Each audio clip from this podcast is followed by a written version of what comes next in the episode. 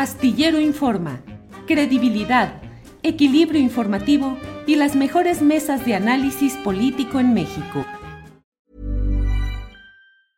As a person with a very deep voice, I'm hired all the time for advertising campaigns. But a deep voice doesn't sell B2B, and advertising on the wrong platform doesn't sell B2B either. That's why if you're a B2B marketer, you should use LinkedIn ads. LinkedIn has the targeting capabilities to help you reach the world's largest professional audience. That's right, over 70 million decision makers all in one place. All the big wigs, then medium wigs, also small wigs who are on the path to becoming big wigs. Okay, that's enough about wigs. LinkedIn ads allows you to focus on getting your B2B message to the right people. So, does that mean you should use ads on LinkedIn instead of hiring me, the man with the deepest voice in the world? Yes. Yes, it does. Get started today and see why LinkedIn is the place to be to be. We'll even give you a $100 credit on your next campaign. Go to linkedin.com slash results to claim your credit. That's linkedin.com slash results. Terms and conditions apply. Millions of people have lost weight with personalized plans from Noom, like Evan, who can't stand salads and still lost 50 pounds. Salads, generally, for most people, are the easy button, right? For me, that wasn't an option. I never really was a salad guy. That's just not who I am. But Noom worked for me. Get your personalized plan today at Noom.com. Real Noom user compensated to provide their story. In four weeks, the typical Noom user can expect to lose one to two pounds per week. Individual results may vary. Astillero Informa, credibilidad, equilibrio informativo y las mejores mesas de análisis político en México. Ya estamos en vivo. Falta un minuto para la una de la tarde y ya estamos en Astillero Informa. Muchas gracias por acompañarnos en este programa en el que, como siempre, tenemos información, análisis, debate, lo más interesante del día. Y bueno, mire, vamos a comenzar de inmediato con un tema que está eh, pues generando, ayer hubo marchas y manifestaciones de profesores y alumnos del Instituto Politécnico Nacional debido a que en el Congreso de Hidalgo, en el último día de la legislatura estatal feneciente, eh, pues se aprobó un acuerdo en el cual se propone eh, modificar la ley, derogar la, la ley orgánica del Instituto Politécnico Nacional y crear una nueva. Es un asunto que ya hoy fue abordado en la conferencia mañanera de prensa, donde el presidente López Obrador dijo que él apoya al director del Politécnico Nacional y a la comunidad que está en contra de esta pretensión de cambiar su ley orgánica. Pero desde Hidalgo, el Congreso de Hidalgo proponiendo que haya cambios en este terreno. Bueno, pues mire, vamos a tener ya en este momento, a partir de este momento, un diálogo con dos participantes clave en este, eh, en este suceso. Por una parte, el diputado, exdiputado local Ricardo Baptista, quien fue diputado local hasta creo que el 5 de septiembre, hace unos pocos días, terminó esta legislatura, y él junto con la diputada Sitle fueron los proponentes de esta, este cambio en la ley orgánica. Estará también, eh, y los tendremos a los dos juntos, eh, el abogado general del Instituto Politécnico Nacional, Federico Anaya Gallardo. Así es que doy la bienvenida. Ricardo, buenas tardes. ¿Qué tal, Julio? Muy amable por permitir estar aquí contigo y saludarte de muchos años. ¿Se escucha bien? Sí, te escucho bien, eh, Julio. No sé si ustedes me escuchan bien. Ya, ahí está. Ricardo, muchas gracias. Y por otra parte, bienvenido Federico Anaya Gallardo. Gracias, Federico. Buenas tardes, Julio. Un placer estar contigo. ¿Cómo está usted? Mucho gusto, abogado. Bien, pues muchas gracias a ambos por estar aquí. Ricardo, ¿por qué el Congreso de Hidalgo está proponiendo que haya un cambio, que se derogue la ley orgánica del Politécnico Nacional y que se cree una nueva? ¿Qué interés jurídico o político tiene el Congreso de Hidalgo en los asuntos del Politécnico Nacional? Sí, mira, muy buena pregunta, Julio. En primer lugar, eh, los congresos locales también tenemos este, facultad de mandar iniciativas al Congreso de, la Unión. Y, y, antes de ello también, pues en el Congreso del Estado de Hidalgo tenemos también la, este, las, recibimos las iniciativas ciudadanas.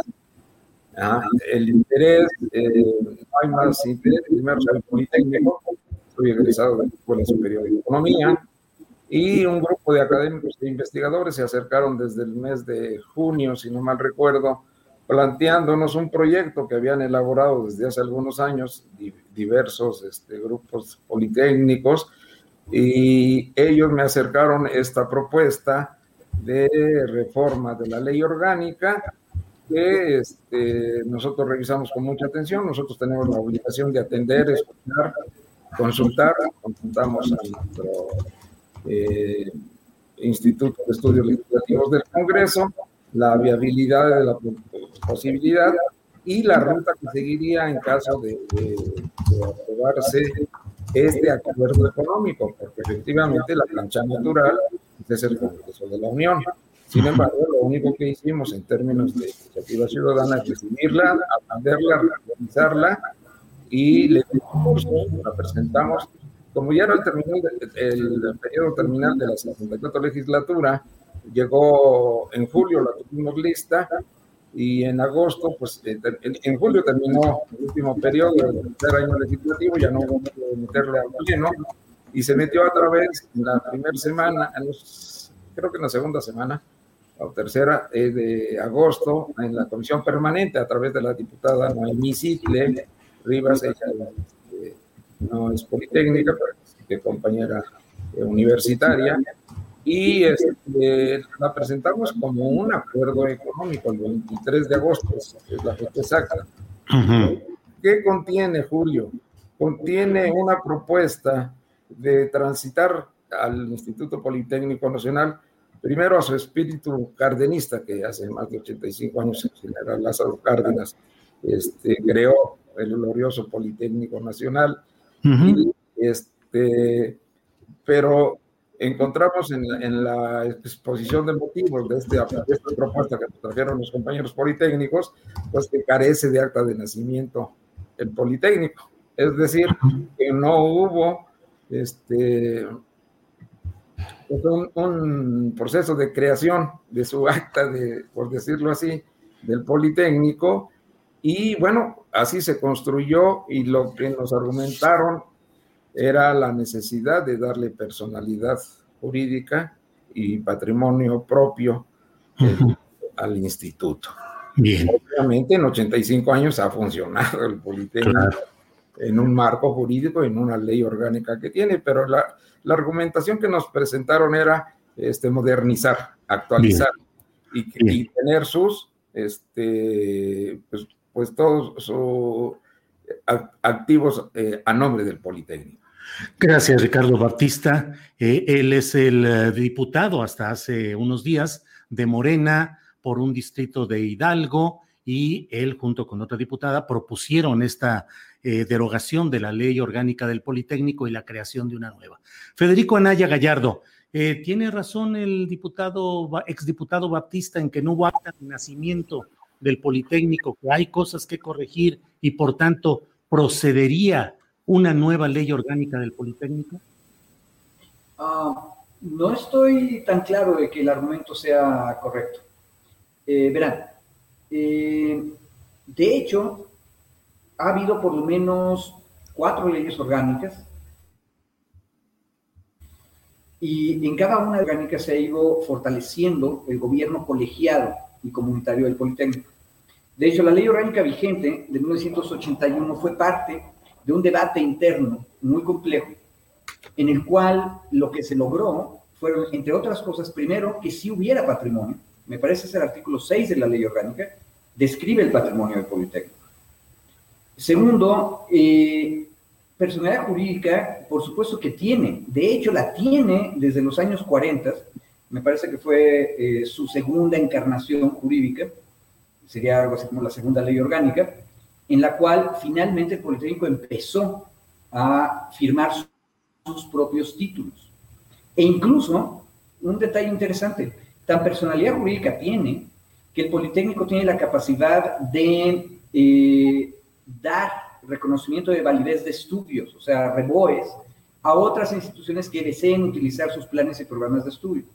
Entonces, no me parece que sea tan clara la argumentación en el sentido de que no existía un acta de nacimiento. Y por otra parte, eh, yo creo que lo más complicado de esto es eh, que aun cuando las legislaturas de los estados tienen el derecho de iniciar leyes a nivel federal, también es verdad que de manera sistemática, especialmente después de que en 1979 el Congreso Federal incluyó la idea de autonomía universitaria, y ahora, recientemente, el año pasado, el Congreso Federal aprobó una nueva ley de instituciones de educación superior, queda muy claro que las instituciones de educación superior tienen comunidades muy complejas dentro de sí, formadas por alumnos, profesores, administrativos, que deben ser escuchadas antes de que cambie su forma jurídica, en cualquier cosa. Por ejemplo, en el año 2017 o 2018, la legislatura de Hidalgo trató de hacer nombramiento de la Contraloría de la Universidad Autónoma del Estado de Hidalgo. Este, la universidad se fue al amparo y obtuvo la protección de la justicia de la Unión e incluso el asunto llegó a la Suprema Corte de Justicia que ordenó al Congreso de Hidalgo este, respetar los procesos internos. Tenemos precedentes similares para Sinaloa y para eh, Nayarit.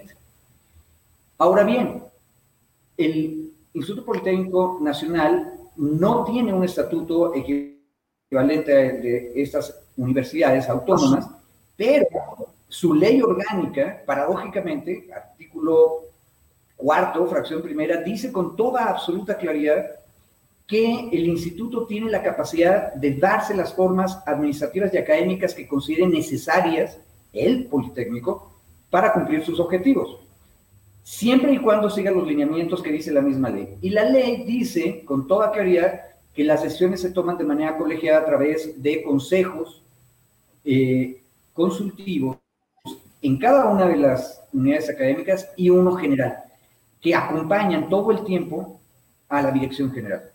Entonces, es muy claro que tenemos exactamente el mismo fenómeno, una institución de educación superior compleja, que tiene una vida académica colegiada eh, propia y que debe ser escuchada por los legisladores antes de hacer un cambio.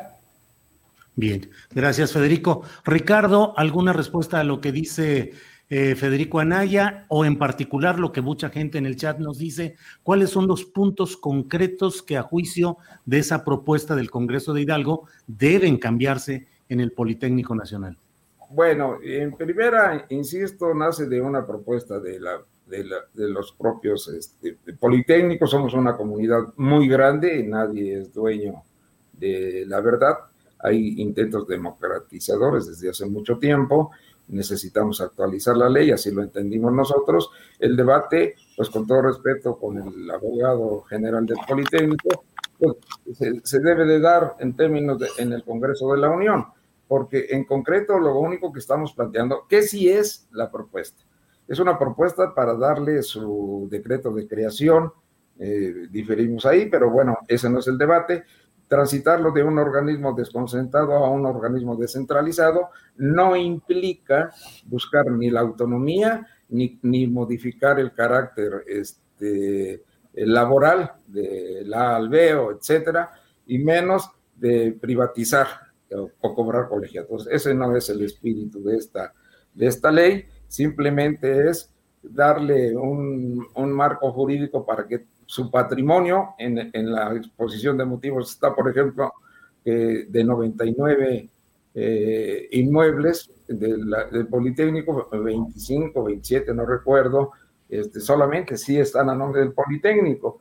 Y hay este, pues una situación ahí que no, todos, como debería de ser, están a nombre del Politécnico.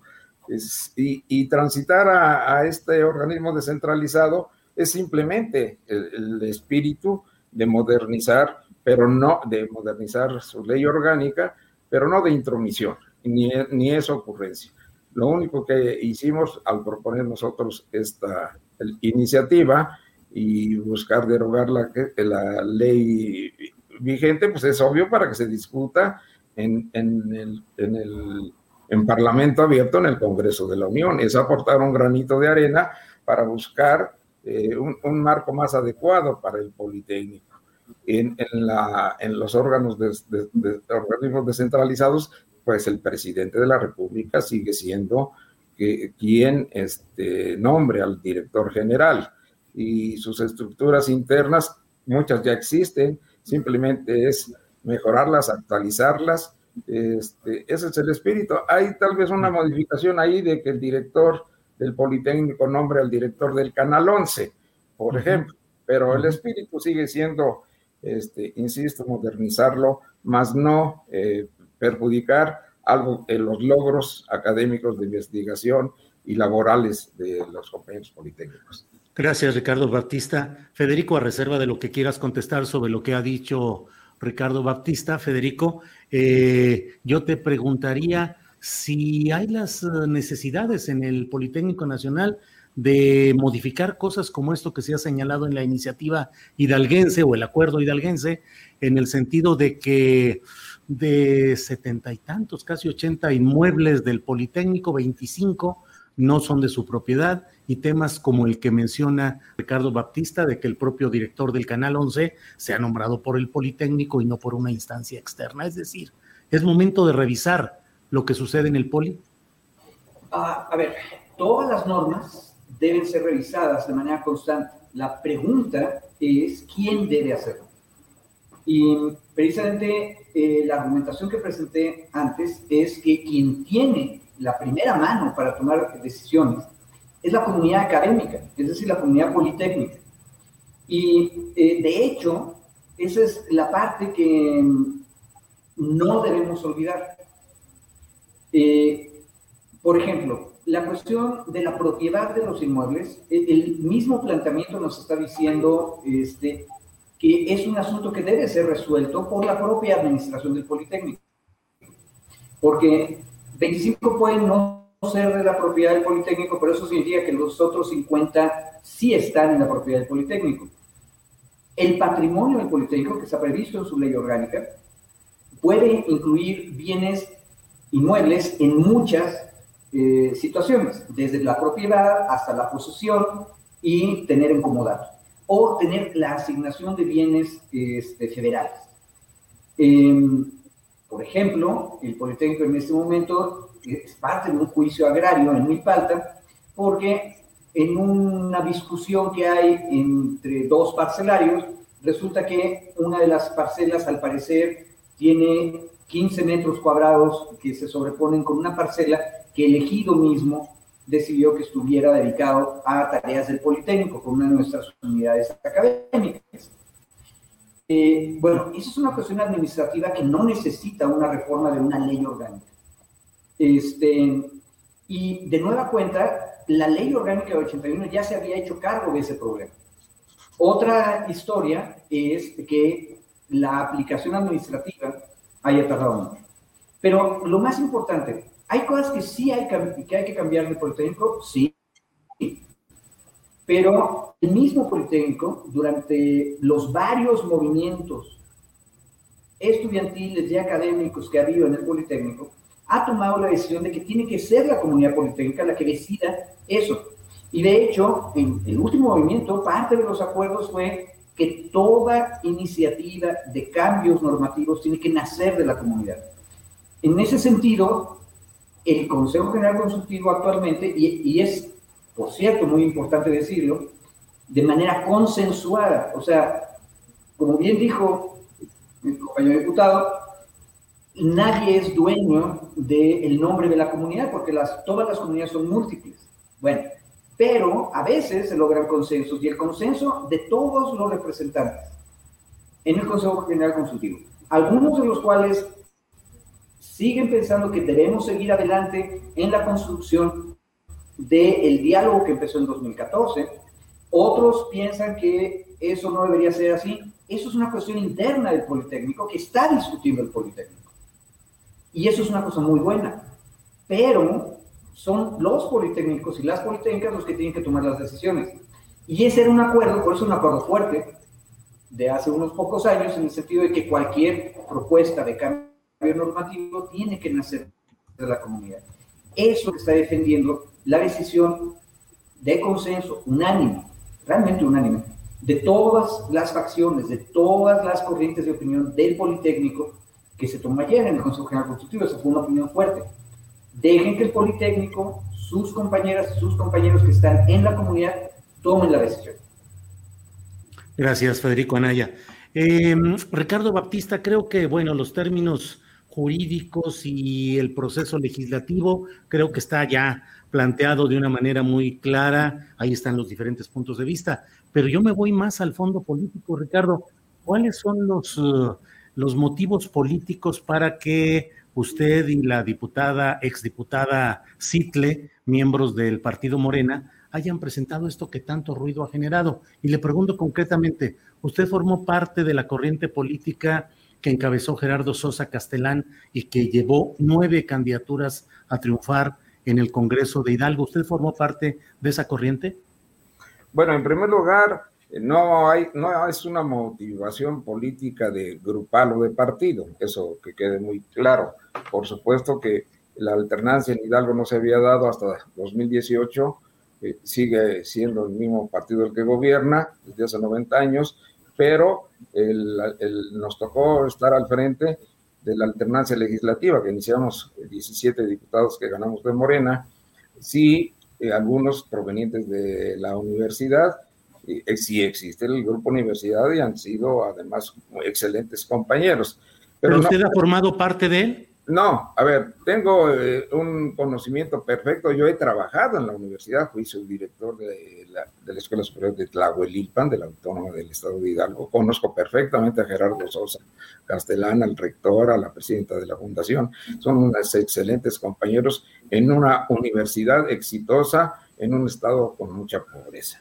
Tenemos alianzas políticas, por supuesto, pero el tema central del Politécnico no tiene que ver el grupo universidad, no tiene que ver Morena, no tiene motivaciones ni del gobierno del licenciado Andrés Manuel López Obrador, ni de aventarles una granada al Politécnico. Coincido que todos los cambios y todas las aportaciones para un mejor marco jurídico y un Politécnico democrático sí tiene que venir desde adentro, pero no pueden impedir que los legislativos, en el caso del local, del federal, pues tengamos que aprobar a la ley que lleguen ellos. Y bien dice el, abogado general, pues el, Congreso está pendiente, el, Congreso que se acordó hace ocho años, que permitiría que todas las voces desde dentro del Politécnico puedan transformarlo y ponerlo al servicio de la transformación que hoy el país requiere, porque sí te tengo que decir algo, este, Julio, el gran potencial del Politécnico no está aprovechado en la 4T. Tenemos excelentes técnicos, investigadores, académicos y no están en el gobierno y, no se han escuchado muchos proyectos de innovación y de desarrollo tecnológico que puede aportar el Politécnico. Y, entonces, si sirve de algo que nosotros hayamos iniciado esto, que no es ocurrencia, que es, es una obligación porque es nuestro trabajo, ¿verdad? Y que, eh, insisto, en Parlamento abierto se puede discutir, porque ahí estará todas las voces del Politécnico. Y también quiero decir algo, si me lo permite rápido, Julio. Claro. Que antes a la Dirección General del Politécnico, acercarme antes de presentar eh, la iniciativa, me recomendaron que nos atendiera el secretario general, Juan Manuel Cantú Vázquez.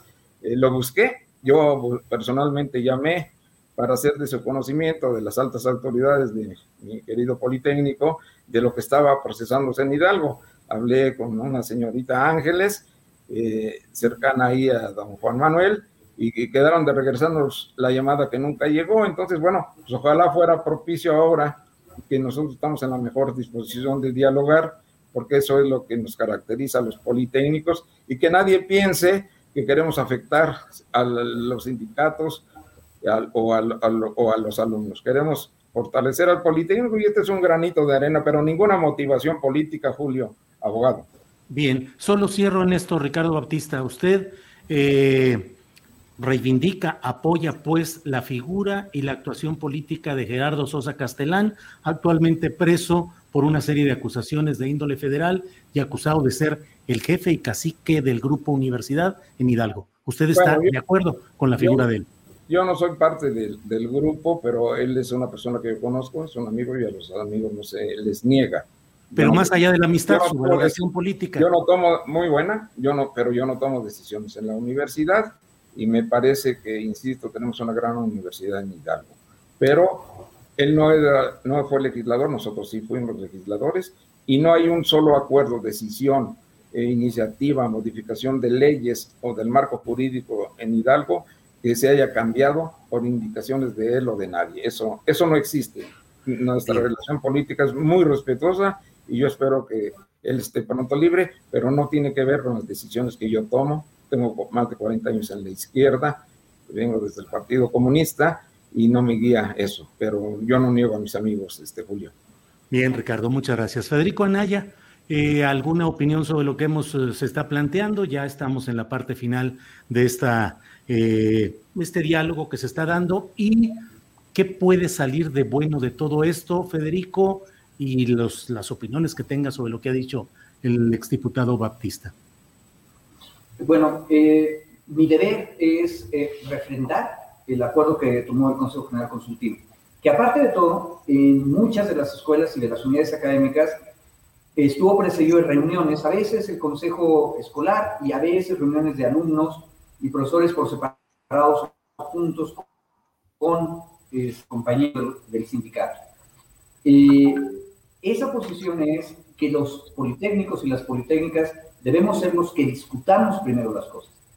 Eh, el tema de la iniciativa que ha presentado el Congreso de Hidalgo nos ha unificado y nos ha recordado el deber y el derecho que tiene la comunidad política de discutir primero todos estos temas, todos. Eh, yo creo que antes de pasar a la discusión de parlamentos abiertos, habría que recuperar el camino dado y hacer la discusión dentro del Politécnico. Esa es la posición de nuestro Consejo General Consultivo.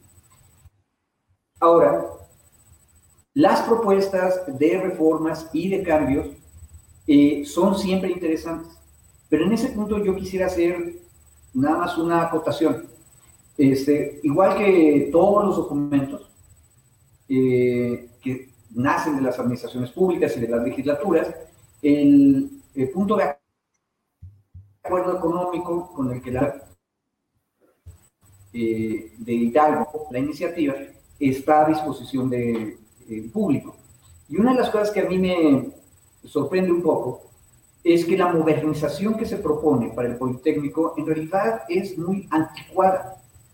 En el año 1946, cuando mis padres eran niños y mis abuelos eran jóvenes adultos, eh, resulta que eh, Caso, el rector Caso en la UNAM, propuso una junta de gobierno de 15 notables que eran quienes iban a estabilizar la UNAM. Esa es la propuesta que está en la iniciativa Hidalgo, que haya una junta de gobierno o una junta académica. Este, me parece que el caso nos recuerda la importancia de discutir las instituciones de educación superior, cómo se autogobiernan y cómo viven. Nos recuerda que son las comunidades, en este caso la comunidad politécnica, quienes tienen primero que discutir las cosas. Y tercero, este último detalle que digo, nos recuerda que a veces estamos tremendamente atrasados y pensando en términos de 1946 para un México de 2021. Bien, pues eh, Federico, perdón. Sí, eh, pues eh, muchas gracias a ambos. Cada quien tuvo una oportunidad de plantear su punto de vista. Comenzamos. Eh, Ricardo, ¿quieres decir algo? Sí, eh, terminar.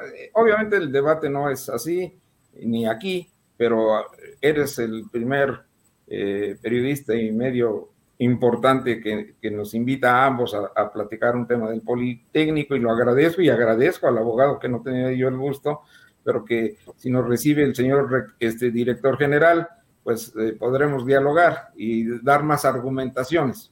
Pero esta es una muy buena oportunidad, Julio, que nos permites. Pero tengo que decir algo que no se vale.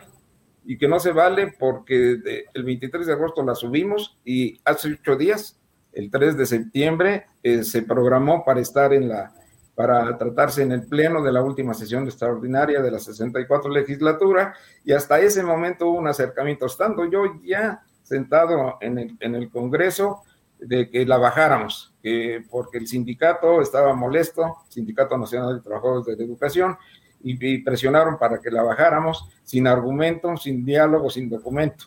Y obviamente, y que pedían que se fuera para, para la siguiente legislatura, pero no se puede hacer cuando está en desarrollo eh, una sesión del Congreso.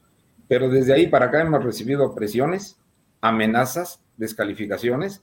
A la compañera diputada Noemí Sitle la han insultado, la han amenazado de muerte, a tu servidor también, y ese no puede ser el debate de entre politécnicos. ¿Quién lo, ha amenazado de muerte, Ricardo? En, el, en el, los chats, ¿verdad? Que ojalá se mueran, que se los va a cargar la, a, ambos, ¿verdad? Eh, maldita, desgraciados, los politécnicos no nos vamos a permitir. Ese lenguaje no es el propio de un debate. Yo ahí sí lo tengo que decir, porque hoy mismo en la mañana la compañera ha estado muy presionada eh, este, le están violando sus derechos, le están amenazando y, ha, hasta pensado, pero lo voy a ir a retirar porque yo no estoy acostumbrada a las amenazas. Nosotros hicimos un trabajo este, legislativo y los promoventes hicieron, construyeron la, la, la, iniciativa y nosotros como diputados estamos obligados porque somos los representantes de la gente pues, a presentarla. El debate se tiene que dar, pero es inaceptable yo obviamente recurrí, eh, eh, espero que la diputada eh, recurra, pero lo tenemos que parar. La intervención del presidente nos, nos, quedó muy claro hoy en la mañana, apoya al señor este, director, perfecto, no hay problema, pero lo que es inaceptable son las amenazas, las descalificaciones y las presiones. eso no es el Politécnico. Gracias, Ricardo. Federico. un detalle, lo que acaba de decir el compañero Batista es esencial más allá de nuestros posicionamientos, opiniones, propuestas que tengamos, lo esencial es que las ciudadanas y los ciudadanos nos respetemos. Aparte, habría que recordar que los diputados, cuando ejercen sus eh, trabajos, no pueden ser acusados por sus opiniones, porque su trabajo es tener opiniones. Entonces, eh, yo siempre he sido defensor de derechos humanos, lo sigo siendo, y en este punto coincido plenamente con el compañero Baptista. Eh, estamos en contra de cualquier tipo de amenaza o de represalia que no tiene lugar. Si vamos a discutir, vamos a discutir seriamente los méritos de las ideas y lo que estábamos discutiendo son ideas, que es quién tiene que discutir primero, qué comunidad tiene que hacerlo. Pero la única manera de hacer esa discusión es con respeto y respeto a los derechos humanos de todas y de todos. Pues Federico, muchas institucional. Sí, señor. Ricardo, muchas gracias por esta oportunidad de dialogar. Nos quedamos en esta misma sintonía de lo que comenta Federico, discutir en sus méritos las ideas, sin ofensas, descalificaciones y mucho menos amenazas. Ricardo, muchas gracias. Gracias, Julio. Gracias, Federico, y espero que el señor director general podamos platicar con él en, términos cordiales. Gracias. Bien, Federico, muchas gracias. Gracias a ti, Julio, cuídate, don Ricardo. Igualmente. Hasta luego. Bueno, pues está usted informado de cuáles son los entretelones de este asunto que resulta pues muy, eh, a veces eh, dice uno, bueno, ¿y el Congreso de Hidalgo qué tiene que ver con el asunto del Politécnico? Aquí ha tenido usted las voces de uno de los dos diputados promoventes de este acuerdo y del abogado general del Politécnico Nacional. Y mire, nuestra compañera Diana Buentello nos pone la, la perdón. Ah, Ah, bien, bueno, eh, perdón, estoy aquí con eh, un, comentario. Entonces, nuestra compañera Diana Buentello va a entrar en unos segunditos en cuanto esté eh, todo listo para darnos a conocer un video que pues es como la, el colario de lo que estamos diciendo y haciendo, porque es la postura del propio presidente de la República. Adriana, buenas tardes. Buenas tardes, Julio. Perdón, es que hay muchos ruidos a esta hora. Sí. una patrulla aquí afuera y ahora está el del gas, que bueno, a esta hora parece que no falla. Eh, Julio, comentar. Aunque estén en huelga. Ah, sí, no, no, es que ahora están chambeándole más. O sea, lo que sí he visto es que pasan dos hasta tres veces al día. No, no sucedía eso antes, entonces es un escándalo tremendo. Julio, pues eh, buenos días a, todos, feliz viernes. Va para comentarles lo que dijo el presidente Andrés Manuel López Obrador hoy precisamente en la conferencia mañanera sobre estos cambios que propuso la legislatura saliente del Congreso de Hidalgo a la ley orgánica del Instituto Politécnico Nacional. El presidente Andrés Manuel López Obrador dijo que, aunque no conoce la iniciativa, el Politécnico se encuentra bien y no le ve sentido quitarle la esencia a la institución. Además, dio su apoyo al director, quien ha manifestado su rechazo a esta iniciativa. Escuchemos. Pues este, yo pienso que está muy bien el Instituto Politécnico Nacional, desde que se creó en la época del general Cárdenas. Entonces, no le veo sentido a quitarle la esencia, el espíritu, lo que eh, dio lugar a la creación del Politécnico. No conozco sobre esa iniciativa, pero yo no creo que sea indispensable, ¿no? Eh, eh, un cambio, una reforma, creo que está bien el Politécnico. Ahora con su director, yo pienso que funciona bien, pero este vamos a, ver qué opina la maestra Delfina, qué opina el director. El director del Politécnico rechazó esta iniciativa ah, de entrada pues, ayer en Yo estoy con él, ya. Lo apoyo, porque lo considero un profesional, una gente seria, además egresado del Politécnico, un científico de renombre internacional bueno, pues estas son las palabras del presidente Andrés Manuel López Obrador al respecto. Y ya vamos a entrar de lleno con las recomendaciones para este fin de semana. Vamos con nuestra queridísima María Hahnemann para ver qué sorpresas nos tiene. Adelante, María, buenas tardes. Adri Julio, otro viernes de septiembre y ya con varias actividades musicales para festejar las fiestas patrias. Uno es el mero 15 en el Teatro Peón Contreras de Mérida, Yucatán, donde se presentará en su gira Tiempo de Cantar el mejor tenor del planeta, el jalapeño Javier Camarena, acompañado del pianista Ángel Rodríguez. Y adivinen que me invitaron a festejar en grande y estaré con una pequeña intervención para echar el grito con todo Yucatán. Hay ya muy poquitos boletos disponibles, entonces corran que ya casi no hay. Y hablando de correr, y ya que seguimos con la euforia de las Olimpiadas y de hacer ejercicio, he notado que la música es parte fundamental para muchos entrenadores físicos y para varios deportes como la gimnasia, patinaje, nado sincronizado y para hacer ejercicio en gimnasios.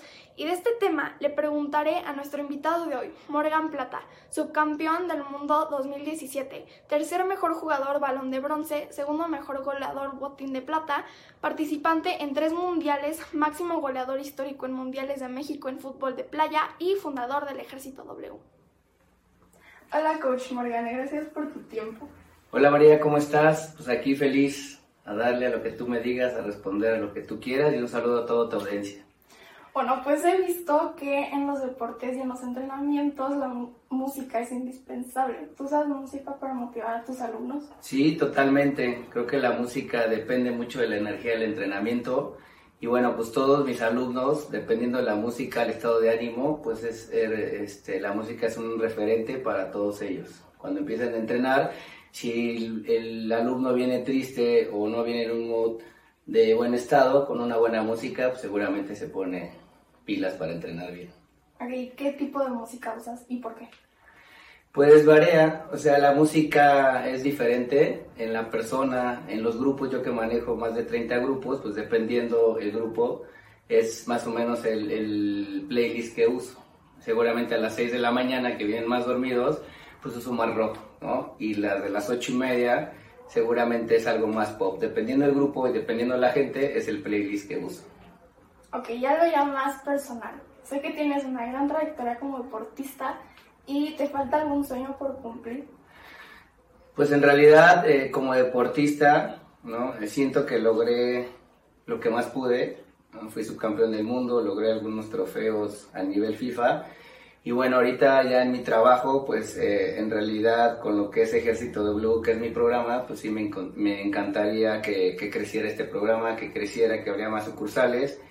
Y bueno, ese es mi, mi objetivo y esa es mi meta a largo plazo. Bueno, pues gracias por esta mini entrevista. No, de qué María, con mucho gusto, cuando quieras, aquí estamos y un saludo a todos.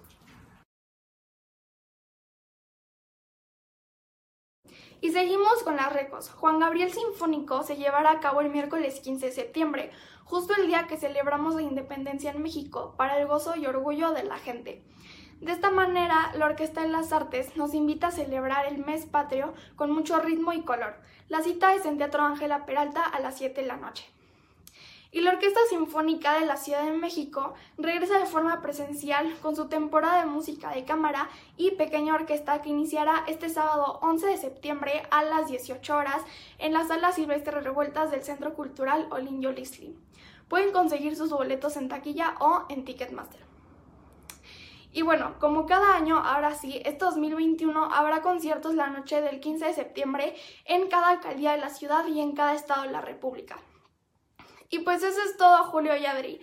Y como cada semana y ahora más que nunca para seguir con este gran proyecto, les quiero recordar a la audiencia que Astillero Informa es un proyecto que se autosustenta y vive gracias a sus aportaciones. Aquí las cuentas por si quieren donar. Y los invito a seguirme en las redes. Me encuentran en Facebook, Instagram, Twitter, YouTube y Spotify como María Jane Mambera. Les deseo un musical y muy patriótico fin de semana. Y si tienes un sueño, no te rindas.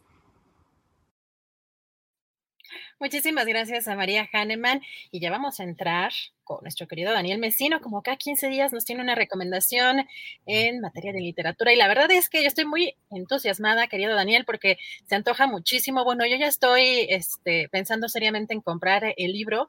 Me encantó además el videito que, te armaste ahí en las redes sociales. Eh, así que cuéntanos, Daniel, ¿cómo estás? Muy buenas tardes. Hola, ¿qué tal, Adriana? Un saludo a toda la audiencia de Astillero Informa. Pues fíjate que es una novela que yo tenía muchas ganas de leer, que salió publicada en junio de este año, pero yo me había enterado recientemente a través de las notas que habían publicado varios colegas escritores sobre esta novela, y es eh, la novela más reciente de la mexicana Rosa Beltrán. Rosa Beltrán es una de las autoras y una de las escritoras, creo, más importantes de la literatura contemporánea. Ella fue directora de, eh, de literatura en la Universidad Nacional Autónoma de México y yo la conocí cuando ella trabajaba como la subdirectora de la jornada semanal, aquel suplemento cultural tan importante eh, que tenía la jornada y que hoy extrañamos muchísimo.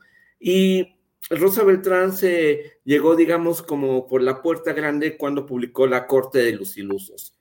Entonces, en esta historia, lo que ella presenta es una historia de tres mujeres, eh, y estamos hablando de tres generaciones, pero cada, pero prácticamente son 60 años de historia del México contemporáneo. Y entonces la historia eh, eh, inicia cuando de niña Dice, eh, los ocho años son la edad en la que lo puedes oírlo todo, pero eso no quiere decir que no sientas que las palabras conspiran en tu contra. Y es que esta protagonista abre la puerta y descubre que su mamá se sube a una Harley Davidson para huir de su casa con un, eh, con un pintor especialista en cartas y pues la abandona. Entonces, a raíz de ahí, ella eh, comienza como a tratar de sobrevivir eh, y encontrar su lugar en el mundo. Y estamos hablando aquí que esta novela inicia en el año de 1968, los Juegos Olímpicos y eh, pues la matanza de Tlatelolco. Entonces, ella pues va escuchando la historia de sus primas más grandes, que muchas de ellas van a participar como edecanes, eh, empieza un poco la transición hacia la de la adolescencia a la edad adulta, y ya después ella le contaría esta historia a su hija, eh, explicando qué fue lo que pasó, y ella a su vez también le contará la historia a sus amigas, y de repente pasamos por los años 60, por los 70, los 80, que, con la caída del muro de Berlín, la división, que cómo se acaba la división entre las dos Alemanias, este, eh, y veamos viendo cómo el mundo va cambiando para finalmente llegar al, al, tema de la época que estamos viviendo ahora, del COVID. Entonces, es una revisión histórica eh, de una mirada muy íntima sobre las mujeres en un lugar de encuentro para tratar de entender por qué eh, las mujeres tomaron las decisiones que tuvieron que tomar en el contexto y con las herramientas para tratar de sobrevivir a un mundo dominado por hombres. Es una novela que ustedes la pueden ver aquí, eh, son más o menos 300 y fracción de páginas.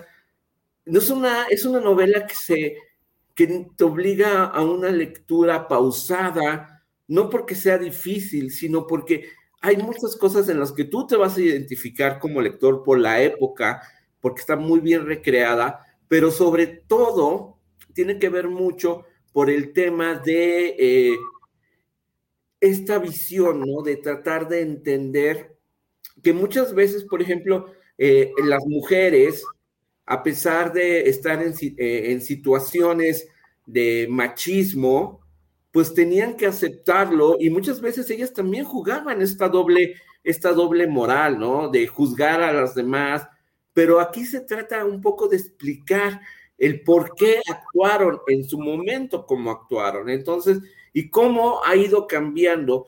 Y en una entrevista que leí sobre la autora, ella decía es que hemos llegado hoy al momento de que hoy por mí, por ti y por todas. Entonces, sin ser una novela completamente feminista, sí es una visión para tratar de entender el por qué eh, actuaron eh, estas tres generaciones de mujeres.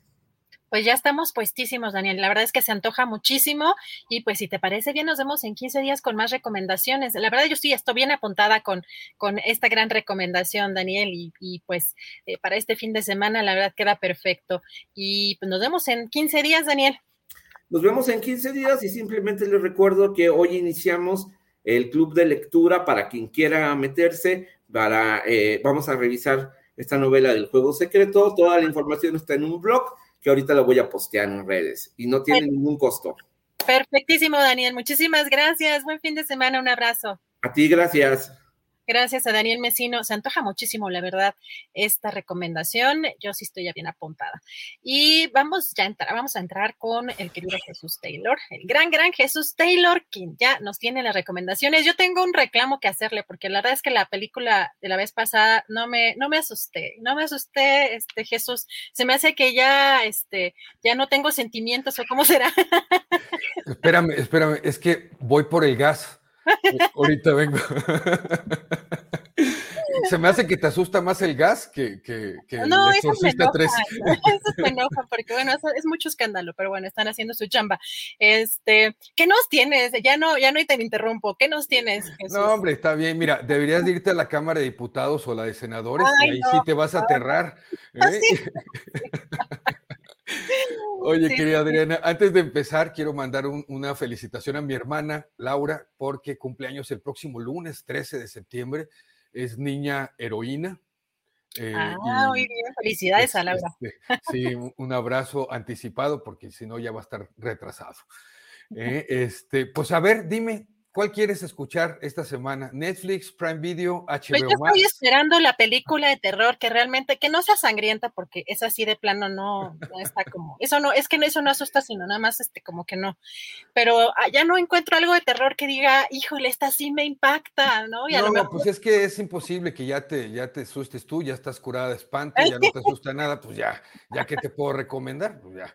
No, algo debe existir. Yo no, yo sé que algo no conozco, eh, algo debe existir que sea de cine tradicional y no van a empezar con recomendaciones extrañas. No, Chucky 25 van a estrenar no, creo que esa ni de niña me dio miedo, pero. Pero, pero, escoge, escoge la plataforma. Hoy te voy a escoger para que veas. Netflix. Netflix, ok, bueno, vamos a Netflix. Pues mira, hay una película argentina eh, bastante buena. De hecho, déjame decirte, eh, las dos recomendaciones, la de Netflix y la de Prime Video, son thrillers bastante buenos. Pues no, no, no, no, no son terror, ¿verdad? Pero eh, sí, sí tienen su suspenso bastante bueno, sobre todo el de Prime Video. Pero vamos a Netflix. Netflix tenemos una película argentina bastante buena, me parece muy, muy buena. El título de la película es La misma sangre buscándole Netflix hay muchos estrenos y ya sabes que de repente eh, no hay cosas buenas, no hay nada que ver, pero esta película me pareció bastante buena, está dirigida por el cineasta Miguel Coan y está actuada por, eh, se me fue el nombre, Javier Martínez creo que es, ya lo recomendé a él en una película, más bien recomendé una película de él eh, que se llama El Ciudadano Ilustre, una película de humor negro, de comedia negra bastante buena. Y esta película es un thriller, yo diría un thriller familiar, fíjate, eh, porque aborda varios aspectos interesantes. Eh, el hombre en cuestión, el personaje se llama Elías, y Elías pues está casado con Adriana, tiene familia, sus hijas ya están grandes, de hecho una de sus hijas ya está casada y tiene, tiene un hijo como de unos nueve, diez años por ahí tendrá el, el chamaquillo, y eh, pues vemos al inicio un, lo que sería una familia, pues vamos a decir, normal, si algo se le puede llamar normal en estos días, pero eh, pues nos deja ver una, una, reunión familiar más o menos eh, bien, ¿no? Eh, la cosa es que al inicio de la película, al mero inicio de la película, sucede un accidente, un accidente fatal y las cosas ahí empiezan a modificarse y a cambiar en el entorno familiar. yo creo que muchas de las familias pues no dicen, más bien dan una, una, una forma de ser hacia afuera diferente a lo que son hacia adentro, al interior de las cuatro paredes. Este hombre eh, pues tiene diferentes problemas, eh, la, esposa también tiene otros problemas y vamos a ir viendo cómo algunas cosas que se callan, las familias ¿no? y que no ventilan, afectan muchísimo, muchísimo el interior de, la dinámica familiar. Vamos a ver egoísmos, posturas eh, negativas, reclamos, eh, muchas cosas que se van a ir tornando poco a poco en una cuestión de thriller eh, muy interesante. vamos a ir descubriendo cosas. Algo que tiene muy bien hecha la película es la narrativa y fíjate, la edición. Estoy hablando desde el punto de vista cinematográfico. Esta edición, edición muy bien hecha que acompaña y soporta la narrativa. Eh, no les quiero contar mucho al respecto, pero eh, vamos a ir descubriendo cosas de qué sucedió en ese, en ese accidente, cómo sucedieron las cosas y qué había detrás eh, de todo esto en problemáticas familiares y cómo se van suscitando otras problemáticas nuevas a raíz de esta situación. Me parece una película muy, muy bien hecha, la misma sangre fíjense el título, La misma sangre, porque tiene algo eh, muy importante en el título que descubrirán, por supuesto, al final. Esta es la recomendación, película argentina para ver en la plataforma de Netflix. Al ratito, 15, 30 horas, un thriller de violencia y venganza tremendo en Prime Video y en HBO Max, un peliculón de 1993 extraordinario, multipremiado. También la de Prime Video fue premiada en Cannes, la de, la de HBO eh, Max muy premiado con un actorazazazo y un elenco extraordinario también, y sobre todo que son hechos reales. En mis redes sociales, eh, bueno, el video se publica 15, 30 horas en mi canal de YouTube, que es Taylor Jesús, y mis otras redes sociales son eh, Taylor Jesús, Twitter e Instagram, TikTok y Facebook me pueden buscar eh, como lo que Taylor, lo que Taylor se llevó. ¿Cómo ves? Ay, ya, bueno, ya yo tengo ya las citas para las tres, para las tres películas. Ahora sí que ya puedo ver las tres plataformas. Gracias a, usted, don Jesús. Este, pero eh, la verdad es que se antoja mucho esta que, que dices, este, esta, esta película familiar. ¿Cómo dices? ¿Nos repites el nombre? La misma sangre. La misma sangre, la misma sangre, que es luego también es interesante el, el título. Jesús, pues nos vemos entonces en un ratito más, 3.30 en tu canal para, para las siguientes dos películas y pues para disfrutar ya todas estas recomendaciones. Ahí me cuentas. La, la de Prime Video luego la ves porque esa a lo mejor te pone en suspenso un poco. A ver qué. Ay, ya sé, ya sé. Pero mira, ya estoy, ya estoy viendo muchas recomendaciones acá de, de, nuestro, de nuestro querido público, así que sí me voy a asomar ahorita con calma a ver qué recomiendan, qué no he visto y qué realmente causa miedo, porque hay unas que de pronto, si es mucha sangre, esa, eso para mí no es, es como una, un recurso muy fácil, ¿no? sí, bueno, hay unas que sí. Entonces, la parte psicológica, el suspenso, son los buenos es muy difícil de lograr y este y la verdad es que hasta el momento no no ha sucedido que me dé miedo algo realmente pero no. nos vemos en una semana con más recomendaciones Jesús por lo pronto claro que sí. un abrazo ahí me saludas al del gas abrazos a todos nos vemos bye. bye gracias a Jesús Taylor y ya tenemos listísimo a nuestro querido Javier Nieto que nos va a tener las recomendaciones en materia teatral y pues para ver cómo está todo ese panorama, querido Javier. ¿Cómo estás? Muy buenas tardes. Hola, querida Adriana, ¿cómo estás? Muy feliz viernes. ¿Cómo te trata la vida? Bien, pues acá ya listísima puesta para las recomendaciones. A platícanos también, ¿es uno un fin de semana más o dos? Porque yo me quedé con la idea de que eran dos tu obra de teatro. Uno más. ¿Uno, uno más? más? Mañana, sí, mañana sábado terminamos este, a la una de la tarde. Gracias por haber ido la semana pasada. Gracias a todas las personas de Público Astillero que nos acompañaron ahí. Al contrario, hay que ir, hay que ir, yo la recomiendo mucho. La verdad es que tú sabes, Javier, que no salgo prácticamente, que este, yo sí he seguido este, prácticamente todas las recomendaciones y salgo como con mucho, mucho cuidado, pero vale mucho la pena esta obra, además de que es pues en el castillo, en el, en el patio Alcázar y donde hay una gran ventilación, es, es una obra bien interesante que tiene un toque feminista precisamente de Leona Vicario, que es algo que muchos no conocíamos, muchos no conocíamos, así que sí se, se la van a pasar muy bien. Eh, mañana es a la una, ¿verdad? Sí, a la una, no, pues te agradezco, agradezco la recomendación y pues muchas gracias por haber ido y al público, ahí que te vieron como una rockstar ahí todo. No, cálmate, ¿no? Con Adriana, la famosísima Adriana por su presencia, muchas gracias por haber ido. Sí, mañana es la última función a la una de la tarde. Este, la semana que entra estaremos en Guanajuato. Si alguien de Guanajuato quiere aprovechar que vamos a andar por allá y este, quiere contratar la función, están a tiempo, mándenme DM, este, Institutos de Cultura de Guanajuato, universidades, ahí estaremos del 17 al 19 en Guanajuato, en la Lóndiga Granaditas, presentándonos con Leona Memorias de una Guerrera. Y bueno, Bien. después de la autopromoción y este comercial facilón, vamos a las recomendaciones. La primera recomendación es un monólogo que se llama Conferencia sobre la lluvia. Eh, se va a presentar este fin de semana, del 9 al 12 de septiembre. Es de Juan Villoro, dirige Sandra Félix y actúa el maestro Arturo Berinstein, que pertenece a la Compañía Nacional de Teatro. ¿De qué va Conferencia sobre la lluvia? Pues es, como su nombre lo indica, es un bibliotecario que llega a ofrecer una conferencia sobre, sobre la lluvia, pero al haber olvidado sus papeles, este, las notas de la conferencia, empieza a, compartir cosas de tipo personal, eh, sus emociones, sus experiencias, se convierte en una especie de, confesionario. Es, la estructura es, mm, si, si, no idéntica, muy, muy parecida a otro monólogo mucho más famoso, eh, mucho mejor logrado, que es este, eh, sobre el daño que hace el tabaco del maestro Anton Chekhov, que se ha puesto un millón de veces. La estructura es exactamente la misma, ¿no? Un personaje que llega a dar una conferencia aparentemente sobre un tema y de pronto se desvía por X o Y causa y termina hablando de mil y un cosas y la conferencia se termina convirtiendo en una, en una confesión.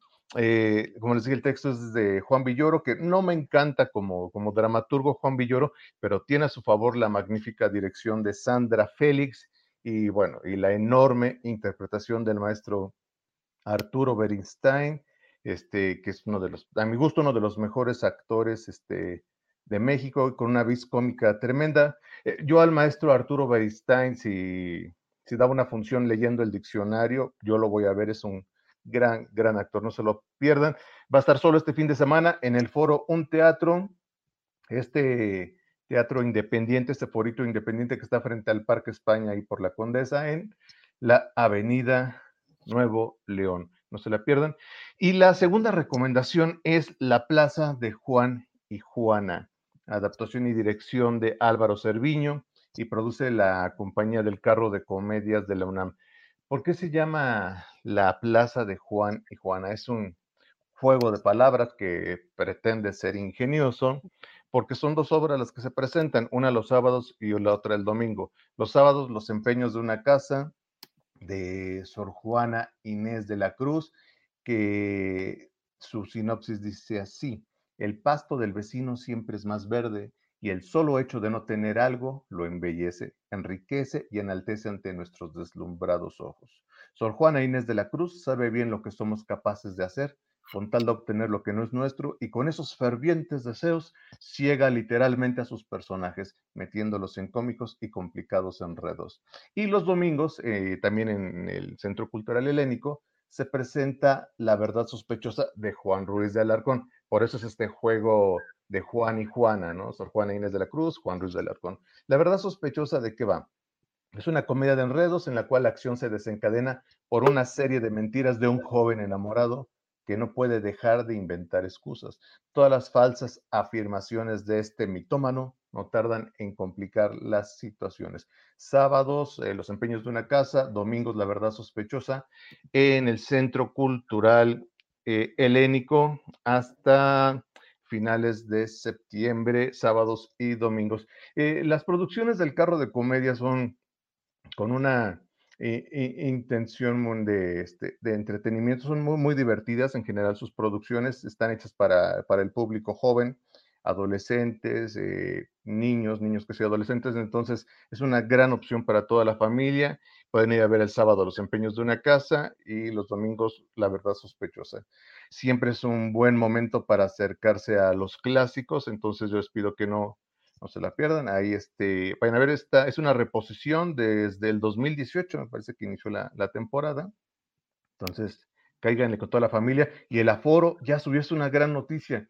Eh, ahora que este, las autoridades de la Ciudad de México eh, dijeron que ya se subía el aforo de los teatros a un 75%.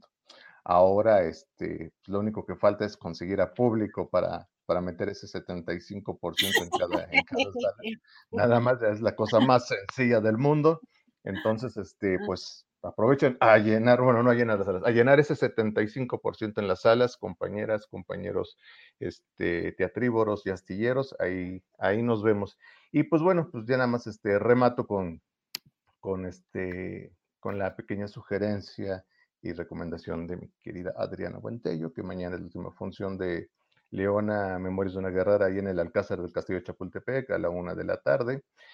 Y el fin de semana que entra estaremos este, en Guanajuato, en el Museo de la Alhóndiga de Granaditas, y por si quieren caerle, y si alguien por allá este, que nos esté escuchando nos quiere invitar, aprovechando que estaremos por ahí, por favor búsquenme, estamos deseosos de hacer una gira por todo, todo Guanajuato, Guanajuato y anexas. Pues eso sería todo, mi querida Adriana, les doy mis redes rapidísimo arroba Luis Javier NM, lo repetimos, arroba Luis Javier NM en Twitter y en Facebook estamos en Teatrívoros, arroba Teatrívoros y en Twitter arroba Luis Javier NM.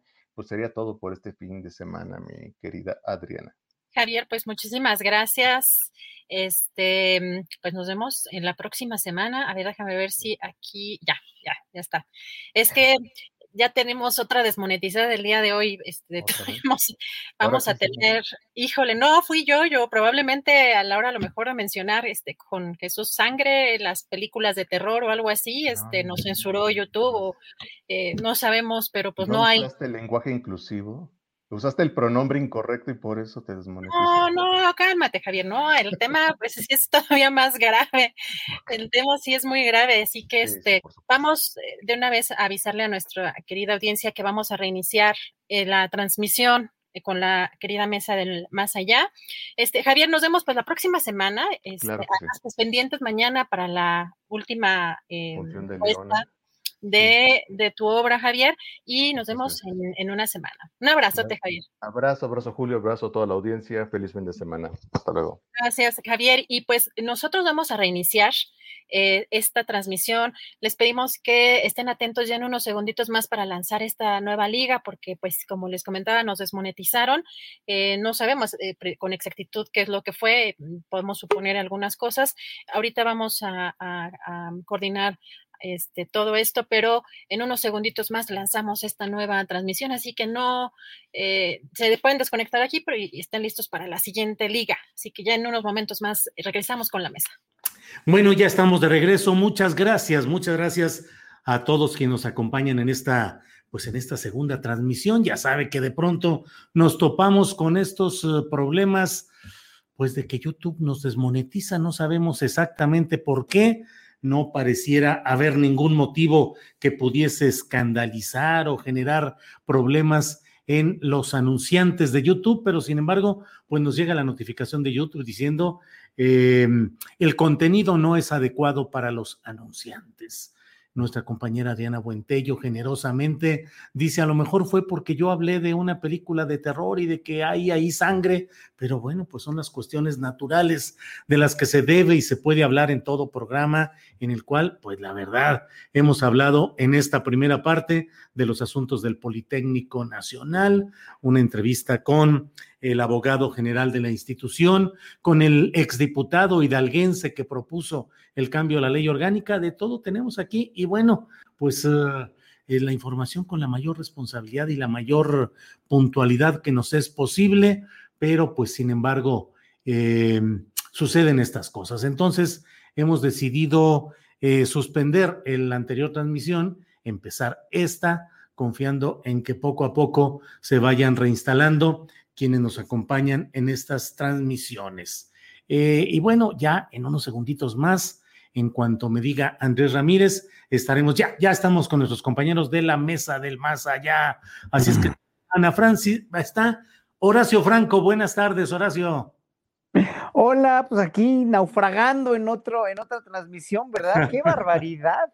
¡Qué barbaridad! Es increíble. Aquí me dice una, una, una este, internauta, Mariam Calderón, que ella piensa que, que alguien los denuncia y por eso los desmonetizan, y estoy de acuerdo con ella. Pues sí, porque, pues la verdad, este programa de hoy ha estado verdaderamente muy puntual, muy cuidado, no hay nada. Y sin embargo, bueno, pero Em, vamos, iba a saludar a Ana Francis, pero la veo que está en. Hola, hola, Ana Francis. Y está por ahí, sí. Fernando Rivera, buenas tardes. Hola, mi querido Julio, Ana, Horacio, me da mucho gusto. Hola, hola. Saludarlos, siempre este, frescos este, y, llenos de, de color. Eso, eso. Ana Francis, buenas tardes. Le han quitado la voz a Ana Francis Moore, pero ahí está ahorita tratando de... Es que son los excesos en la tribuna. A ver. ¿Qué te digo? Eh, Ana Francis. Yo quisiera, empezar cantando y hubiera necesitado al pollito, pero bueno, voy a hacer lo que hace el pollito como un genio, voy a intentar hacerlo así. Y voy a decir, gracias a la corte, que nos ha dado tanto, nos dio dos motivos para, y ahí es donde ya me falta el pollito, ¿ves? Porque ya el verso rápido no se me da. Eso, eso, muy bien. Ahorita hablaremos de todo ese tema, este, con el pañuelo verde utilizado por Ana Francis y con el verde atrás, el verde eh, de la vegetación por allá. Horacio Franco, ¿a ti te gusta la lluvia, ¿te gusta el calor? ¿Qué es lo que más te gusta? ¿El frío, el calor, que llueva, que esté nublado o que esté soleado? No, yo prefiero el sol. Mil veces todos los días prefiero el sol. Sí, mientras más solecito haya, yo me soleo, como ya saben ustedes, 10 minutitos, 15 minutos diarios, así como, como pollo rostizado me rostizo, así para que me dé vitamina D, para que me, para que, es que la vitamina D es fundamental, la gente le tiene mucho miedo al sol, y hay una cuestión ahí bien, bien este, que está, eh, que está investigándose, sobre todo los bloqueadores que usa la gente en la piel, ¿no? Que son bien cancerígenos. Si no es un bloqueador que tenga como una base de, de, de fórmula bastante natural o bastante, no sé, anticancerígena, son bien nocivos los bloqueadores para la piel. Hasta más, más nocivos te pueden provocar más daños que el mismo sol. Claro, si tú te rostizas en el sol una hora sin protección también es, un exceso, pero 10 minutitos, 15 minutos diarios, hasta los niños, los bebés o los niños sí necesitan esa vitamina D que ayuda que el calcio se fije a los huesos, que ayuda, a los hombres nos ayuda en la testosterona, a las mujeres también en sus hormonas, es fundamental el solecito. Y claro, obviamente la gente que, vive en lugares más soleados es menos depresiva y eso hay muchos estudios que ya se han, este, han salido a la luz.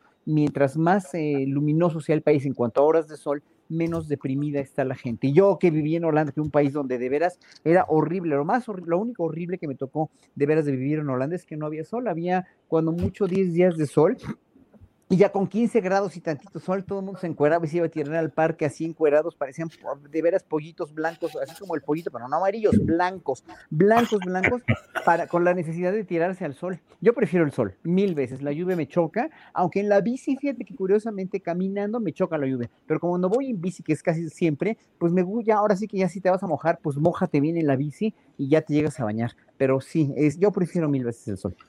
Gracias, Horacio. Este es un consejo de salud del tío Horacio. Vengo muy cantarina. Sí, bien, bien cantarina. Fernando, eh, nublado o sol, frío o calor. Este, no, pues yo soy, soy este, de sol totalmente. Este, hasta para la música, eh, toco mis canciones en tono de sol. Este, cuando trascendí el tono de mí, porque uno siempre empieza como con el mí, que es el, el, el, ego, este, pero ya cuando uno toca en sol y en sí, ya uno se libera de, de todas esas cargas. Este, me, disfruto el frío, eh, pero no puedo con él. Y más ahora que traigo una costilla rota desde hace unos meses y que no se me termina de curar, cuando hace frío, ay, la costilla me empieza a doler, este, como la costilla de Adán.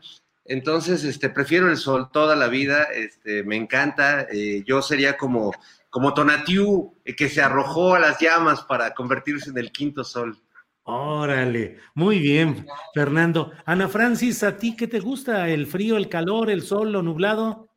A mí me gusta un poquito el frío porque la ropa de frío como que me va muy bien. Tengo unos, tengo unos sacos increíbles y unos suéteres rechulos.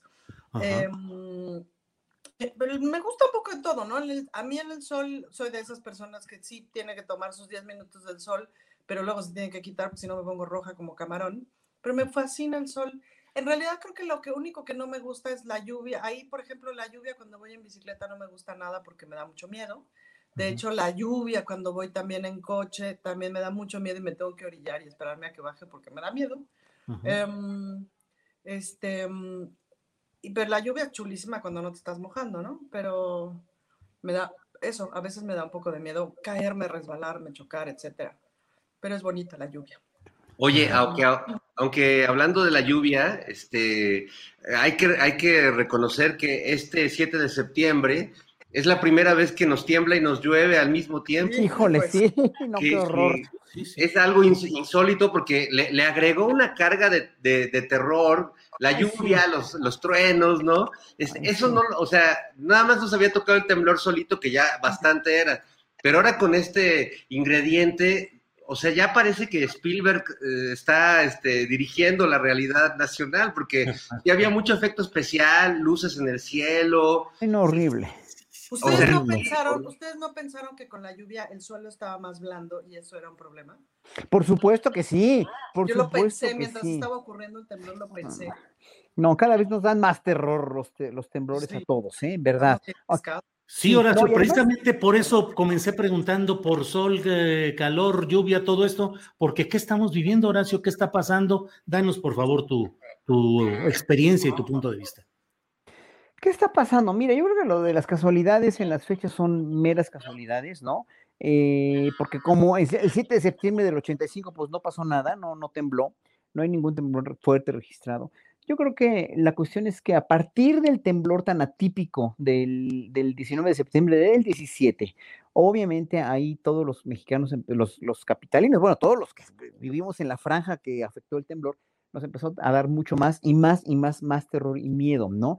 Y entonces, bueno, pues estábamos preparados obviamente para lo peor, pero fíjense, un temblor de 7.1 como fue el de hace tres días, eh, en cualquier otra parte del mundo hubiera causado estragos verdaderamente terribles. Este fue largo, fue oscilatorio, fue se sintió bastante fuerte, pero no tan violento como el del 17. Pues lo único que esperemos es que no haya otro temblor tan violento, trepidatorio y oscilatorio de esa clase tan atípica como lo hubo en el 17, y obviamente, pues sí, todo lo que estamos sufriendo de estragos de lluvias por los huracanes y por la fuerza terrible de la naturaleza, que además es producto de la depredación humana del planeta, obviamente del cambio climático, pues sí, obviamente se ven estos fenómenos más recrudecidos, y aparte la cuestión colectiva de la histeria colectiva, que en este caso es justificada, ¿no? Es una histeria justificada, pues sí, obviamente le, añaden un, tono como más de, sí, de miedo y de impotencia y de, bueno, es el apocalipsis o lo que sea. Ha habido apocalipsis en muchas épocas, pero hoy estaba viendo precisamente una entrevista que le hicieron los periodistas a un personaje muy interesante que, que, publicó un libro sobre la, de, la, las extinciones masivas de animales que este, en estos últimos años ¿no? Han sumado lo que en el Pleistoceno o en las antiguas este, extinciones, ¿no? Eh, eh, eh, se, perdían en 30 mil años. En unos cuantos años, últimamente se han perdido el mismo número de especies que se extinguían en 30 mil años. Quiere decir que la acción depredadora de la humanidad, la acción dañina de la humanidad ha sido verdaderamente preponderante. Y eso tenemos que estar conscientes y preparados y nunca quitar el dedo del renglón como ciudadanos. Ya lo que los gobiernos hagan, pues es cuestión de los gobiernos, ¿no? Porque los, algunos gobiernos nunca van a entender, pero los ciudadanos sí tenemos que entender. Y si entendemos nosotros, entenderá, entenderá toda la humanidad. Hacemos partícipe a todos de que este mundo no puede seguir así. Bien, Horacio, gracias. Eh, Fernando Rivera, decías que esto parecía una película de efectos especiales, la luminosidad, que tiene una explicación científica, pero finalmente las noches y los días están siendo muy complicados, no solo en la Ciudad de México, sino en muchas partes del país, Fernando.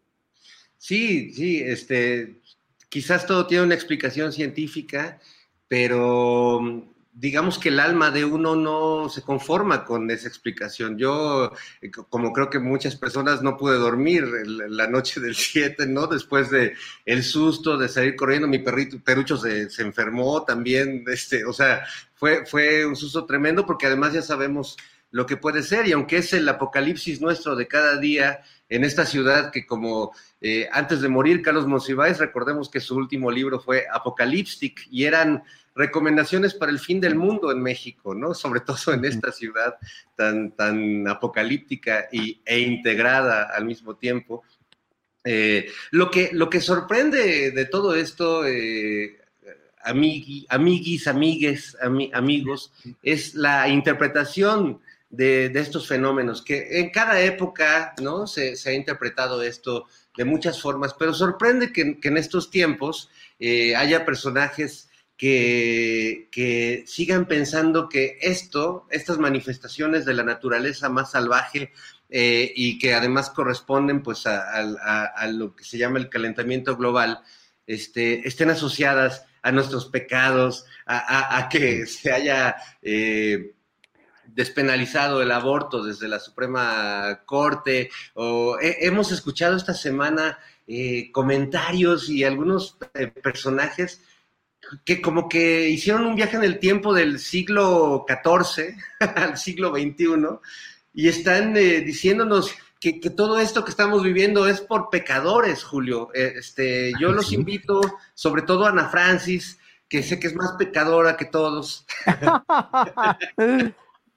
Ser mujer ya se me da. Que, que, hagamos el acto de contrición antes de que, de que el Señor este, tienda toda su mano vengadora sobre nosotros, amigos. Esa es una buena exhortación, hermano Fernando Rivera Calderón. Ana Francis, en, alusión, como ahora dicen que para alusiones personales, Ana Francis. Por alusiones personales pido la palabra, presidente. Sí. Este, fíjate que una joya que yo rescato del Twitter con respecto a eso es esto que puso Eduardo Verástegui justo, ¿no? De, no, no, nos está cargando la chifosca porque las señoras abortan y que una chava respondió lo que nos faltaba, el feto tectónico. Híjole, me, sigo riendo, ¿no? Cuando empecé a imaginar cómo sería el feto tectónico y recuerdo cómo nos reímos con tanta alegría del feto ingeniero. Este, y cómo se produjo pues tanta diversión, ¿no? Y fíjate que me quedé pensando, Julio, de lo que conversamos la semana pasada sobre el plan de Dios. Y revisando mis notas de, de, de mis materias teológicas, ¿no? Que plantear que conoces cuál es el plan de Dios es, desde una visión teológica católica responsable, es cuando menos una herejía. ¿Y a qué me refiero con herejía? Herejía no es este, un pecado horrible y que te cuelguen en, en, en, en, la horca y que te quemen en la hoguera. Herejía es una equivocación, pues, ¿no? Entonces, pues es muy interesante cómo estos personajes afirman que conocen. Afirmar que conoces el plan de Dios es casi, casi como afirmar que eres del tamaño de Dios. Y eso es pecado mortal, porque el primer mandamiento que te dice amarás a Dios sobre todas las cosas, etcétera, lo que significa es que reconoces la grandeza de Dios y por lo tanto tu pequeñez. Entonces, es muy interesante ver cómo estos personajes se acercan terriblemente al pecado de la soberbia, ¿no? Eh, que es un pecado este, grave. A la herejía y a la soberbia. Y eso es muy interesante. Por si necesitaban esta cápsula teológica con su tía Ana Francis. Muy bien, tía Ana Francis. Eh, Horacio, Horacio, entrando ya al tema de la decisión de la Suprema Corte, eh, pues creo que coincidimos todos en la importancia, la trascendencia, la valía de esta decisión de la Suprema Corte, pero al mismo tiempo, pues ha habido la reacción de las cuales ya estamos hablando, un caso exagerado o muy representativo, el de este señor Eduardo Verástegui, pero como él, otros más que adjudican las desgracias naturales y los problemas que estamos teniendo a esta tendencia a la que nuestro hermano Fernando Rivera nos conmina a que la dejemos a un lado, nuestra tendencia a ciertas decisiones políticas en curso que van generando esa ira superior, ira divina, o veto a saber. Pero, ¿qué opinas pues del proceso de el feminismo, la corte y la ultraderecha? Mira, híjole, da, da, da para qué hablar, da, da para horas de qué hablar, pero Primero que nada, la decisión de la Suprema Corte es histórica porque finalmente por fin se deslindan, y eso es muy importante, de un, de un sentir, de un, pensar, de un pensar tradicionalista religioso como el, el, Carlos Leal o el otro, este, ¿cómo se llama? Este Palomito o Tortolito, que, Tortolito que entrevistaste, que mira, a mí los dos me dan pena ajena porque, porque lo, único que, lo único que anteponen para su para su eh, inmiscuirse, para su relacionarse con la política mexicana de cualquier forma, ¿no? Eh, ya sea en asociaciones como el Tortolito o el otro, ¿no? El Leal, ¿no? Es, es, es, este, pues su creencia religiosa y su creencia moral y religiosa, cuando en primer lugar ha imperado en este país por siglo y medio un Estado laico, punto, nada más, ¿no? Y aparte de todo, lo que no entienden estos señores es, además de, no entender la laicidad del Estado, no entienden el daño histórico que le ha hecho por siglos enteros la Iglesia Católica y el cristianismo al, al, al pueblo mexicano. Y esto no es nada más que lo diga yo por ser ateo, porque incluso ayer fui a, a, tocar en la misa de mi querida amiga Coral Messina, que murió, este, la tía de, Beatriz Gutiérrez Müller, que, que este, una amiga mía por muchos años, ¿no? Y estuve en la misa y estuve ahí reflexionando, bueno, dijo que una misa preciosa además, ¿no? Yo que no soy católico ni soy creyente, me encantó lo que dijo el sacerdote, etcétera, etcétera. O sea, yo no, yo respeto a la religión, pero en un momento dado tenemos que pensar en la religiosidad del pueblo mexicano como es. La religiosidad del pueblo mexicano es mucho basada en la superstición, mucho basada también en el miedo que les han infundado, mucho también en un sincretismo muy padre, sí, pero ese sincretismo que finalmente es un sincretismo muy sui generis con una virgen guadalupana que es una virgen morena, pero a los morenos los discriminamos, bla, bla, bla. O sea, todas las dicotomías, todas las contradicciones que hay entre, entre adorar a una virgen morena, pues es que la misma contradicción de, de, de, ser un pueblo tan anti-gay y adorar a Juan Gabriel, ¿verdad? O sea, todas estas mm. dicotomías que las entiendo,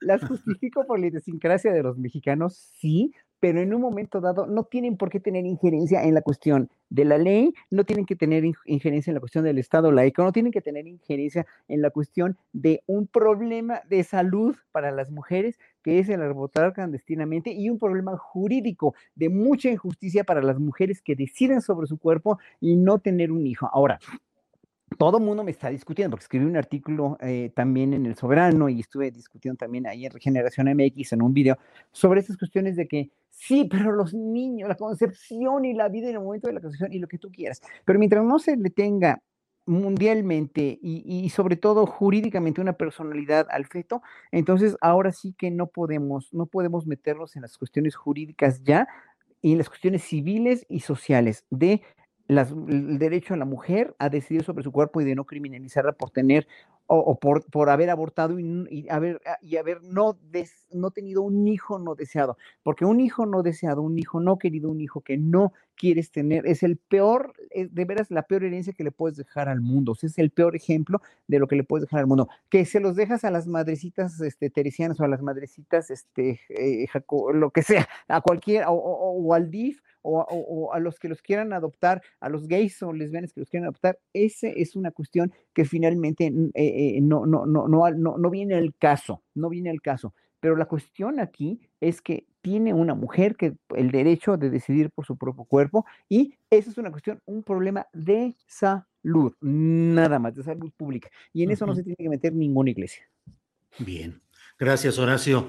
Eh, Fernando Rivera, pues el mismo tema, eh, feminismo, corte y ultraderecha. Tired of ads barging into your favorite news podcasts? Good news. Ad-free listening is available on Amazon Music for all the music plus top podcasts included with your Prime membership. Stay up to date on everything newsworthy by downloading the Amazon Music app for free or go to amazon.com slash news ad free. That's amazon.com slash news ad free to catch up on the latest episodes without the ads. Millions of people have lost weight with personalized plans from Noom, like Evan, who can't stand salads and still lost 50 pounds. Salads, generally, for most people, are the easy button, right? For me, that wasn't an option. I never really was a salad guy. That's just not who I am. But Noom worked for me. Get your personalized plan today at Noom.com. Real Noom user compensated to provide their story. In four weeks, the typical Noom user can expect to lose one to two pounds per week. Individual results may vary. Este, bueno, a mí esta semana me dio mucho gusto eh, y, y me, me, sumo a la celebración.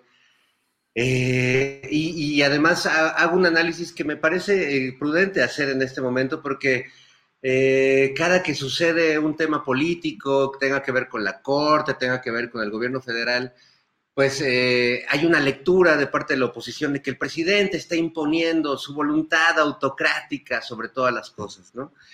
Y en este caso, eh, justo se, cayó sobre eso porque sabemos que el presidente ha mantenido una, una cierta distancia a dar su opinión personal sobre el tema porque además se ha manifestado siempre respetuoso pues de la voluntad popular.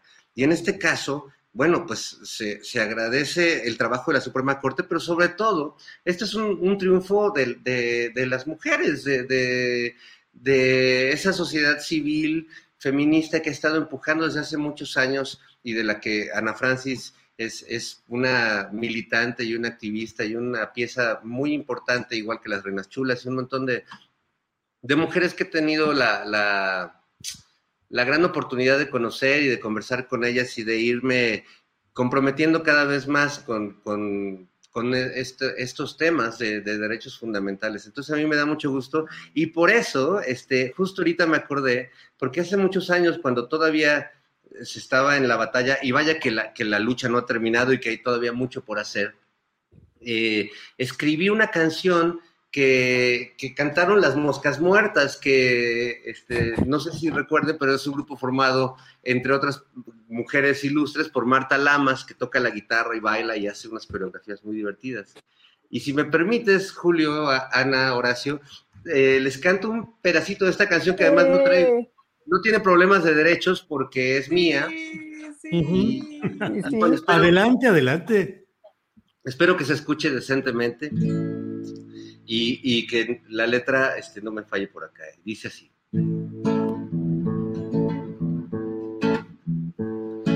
Tu cuerpo no está el estado ni condenado ni encadenado.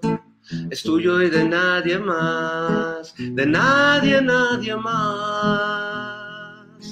Tu cuerpo no es de la iglesia que está de necia y tiene amnesia, tampoco de Satanás, de Sata, Satanás. Lo que sucede en tu cuerpo es tu responsabilidad. Tu cuerpo es tu propia patria, podríamos llamarlo matria.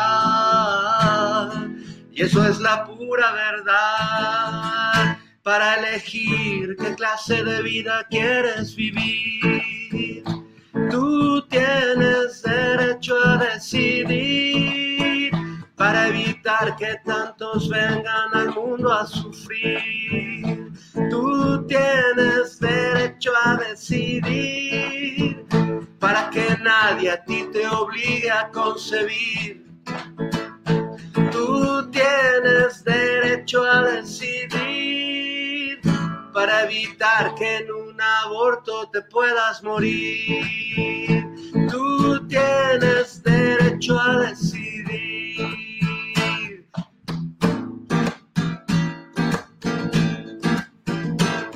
Lo legal no es moral ni inmoral, solo regula lo que suele ser normal. Lo legal no es moral ni inmoral, solo regula lo que es ilegal. Por todos lados están argumentando y mientras las mujeres hoy siguen abortando, las que tienen dinero van a un buen hospital, las que no tienen nada siempre acaban muy mal. Hace muchos siglos se cuestionaba si la mujer realmente pensaba si era una hija del Señor, una criatura endemoniada, violada, esclavizada, sexualmente utilizada. El tiempo fue a pasar y se vino a emancipar, pero hace 60 años no podían ir a votar. Poco a poco las mujeres han ganado sus derechos, el derecho de ser dueñas de su vientre y de sus pechos. Tu cuerpo no es del Estado, ni condenado, ni encadenado. Es tuyo y de nadie más, todos, de nadie, nadie más.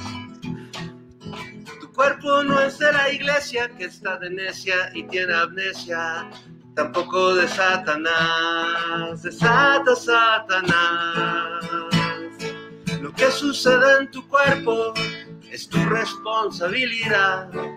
Cuerpo es tu propia patria, podríamos llamarlo matria. Y eso es la pura verdad para elegir qué clase de vida quieres vivir. Tú tienes derecho a decidir para evitar que tantos vengan al mundo a sufrir. Tú tienes derecho a decidir para que nadie a ti te obligue a concebir. Tú tienes derecho a decidir para evitar que en un aborto te puedas morir. Tú tienes derecho a decidir. ¡Bravo! ¡Bravo! Muy bien, maestro. Muy bien la Suprema Corte. Muy bien la Suprema Corte.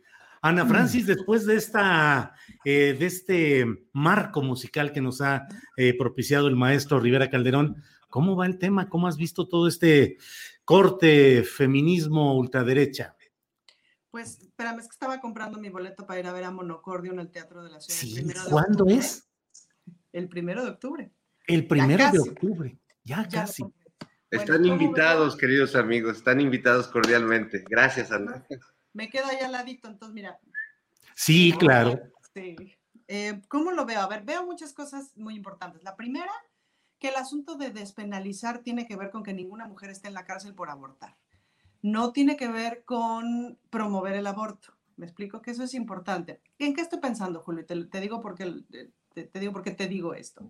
Estoy pensando en todas aquellas personas, mujeres, hombres, etcétera, que realmente les preocupa el asunto en términos de eh, este, si es una vida, si no es una vida, etcétera, etcétera, que todavía tienen esa conversación y que todavía tienen esa discusión y que es importante no dar esa discusión por desechada en términos de qué hacemos con eso. Lo que me parece que es muy importante es, uno, que toda mujer tenga acceso a decidir sobre su cuerpo, a decidir qué hace, si quiere continuar un embarazo o no. Eso es fundamental y crucial. Que no haya ninguna mujer en la cárcel por eso, porque a nadie le sirve que haya una mujer en la cárcel por eso, a nadie. Eso es mal sobre mal. Em, y por otro lado, bueno, claro, ¿qué serie de mecanismos podemos crear em, en adelante para que, para que esa circunstancia, para ir evitando cada vez más esas circunstancias? Es decir, nadie quiere que las mujeres aborten.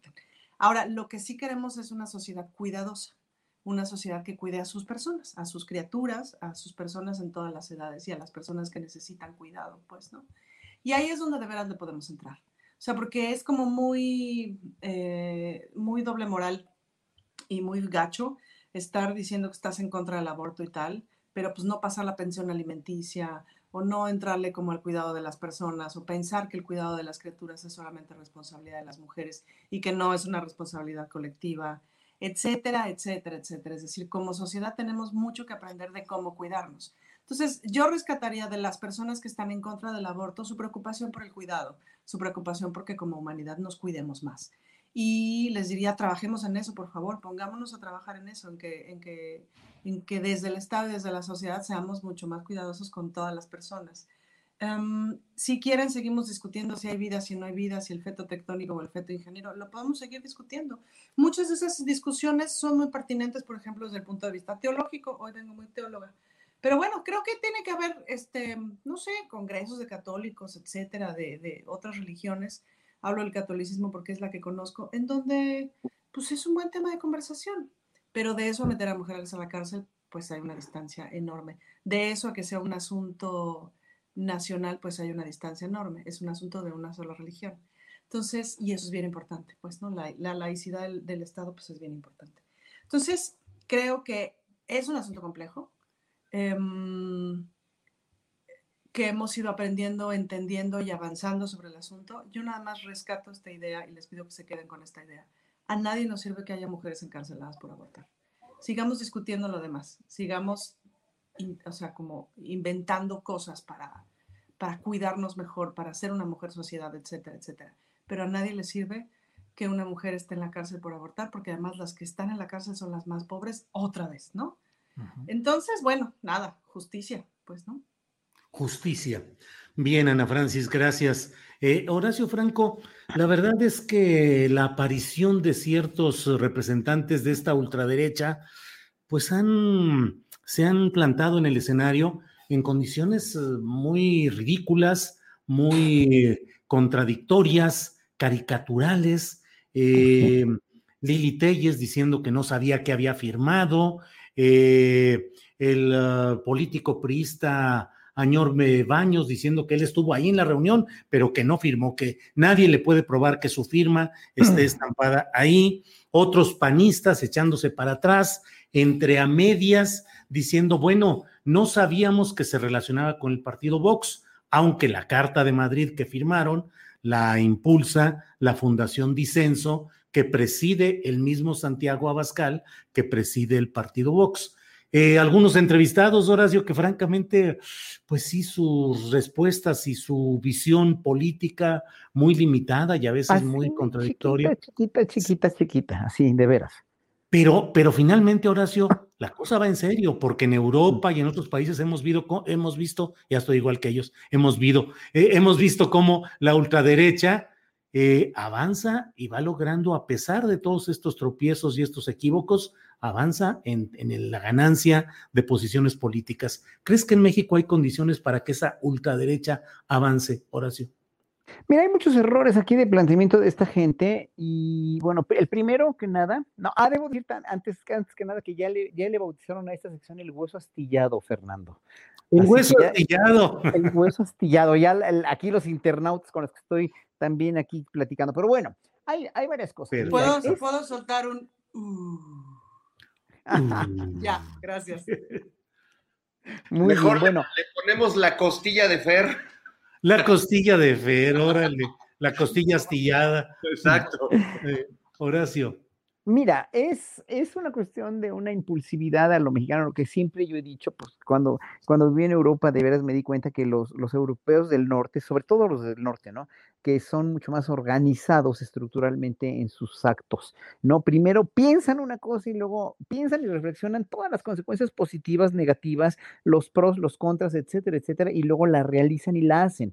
Aquí, y eso me di cuenta que es muy, muy, este, muy característico de ellos al contrario, los latinos somos al, totalmente opuestos. Primero hacemos y luego pensamos. Primero ya llevamos una, a cabo una acción y luego dijimos, ah, chinga, pero es que ya no supimos, ¿verdad? O sea, como que no vimos las consecuencias. Eso les pasó a estos pobres que, que estaban ahí, que a mí me da mucha pena porque finalmente están, o sea, no, no, no, no supieron ni a lo que fueron ni a lo que se metieron. Y lo peligroso es que están legislando. O sea, una gente como Lili Telles, ¿no? Donde después, además, siempre ha sido tan oportunista y en el tweet que lanza, donde pone la foto de sus dos grandes errores, ¿no? Haber estado junto con López Obrador y luego haber estado junto a, junto a Bascal. O sea, eso es un oportunismo verdaderamente ya, ya, ya dantesco, ya casi de, de veras de una, es febril, de una puerilidad impresionante.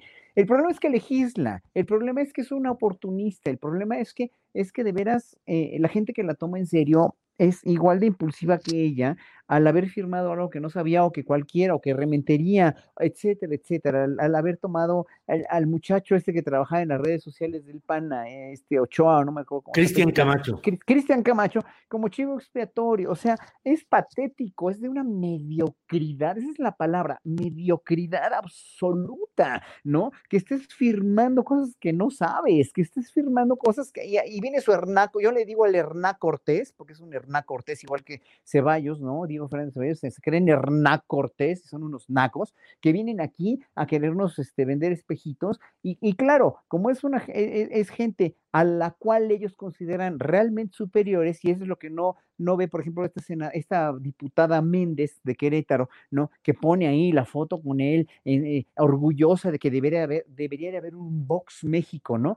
que no se dan cuenta que ese, ese Hernán Cortés y toda su, su, camarilla de ultraderechistas fascistas españoles, a ella misma no le darían una visa de, de, de o, la, la, nacionalidad española por su aspecto, que es igual de indígena que el mío o que el de muchos mexicanos. Entonces, que no se hagan idiotas. Lo que pasa es que ahí les convino porque ya son o patadas de ahogado desesperadas que están dando para llamar la atención, pero de veras son de una mediocridad supina, ya verdaderamente siniestra, ¿no? Y por otro lado, pues ellos tratan de, o sea, bueno, no creo que ni tengan idea de que el momento en el que se dio en España, el momento terrible en que se dio el advenimiento de un movimiento neofranquista, como se dio con, en Francia con Jean-Marie Le Pen, perdón, o sea, con estos surgimientos de la extrema derecha que vienen desde Bélgica, el primero fue en Bélgica, se se entienden en el momento histórico en el que están sumergidos también los, los, los europeos y que vienen de crisis muy, muy, este,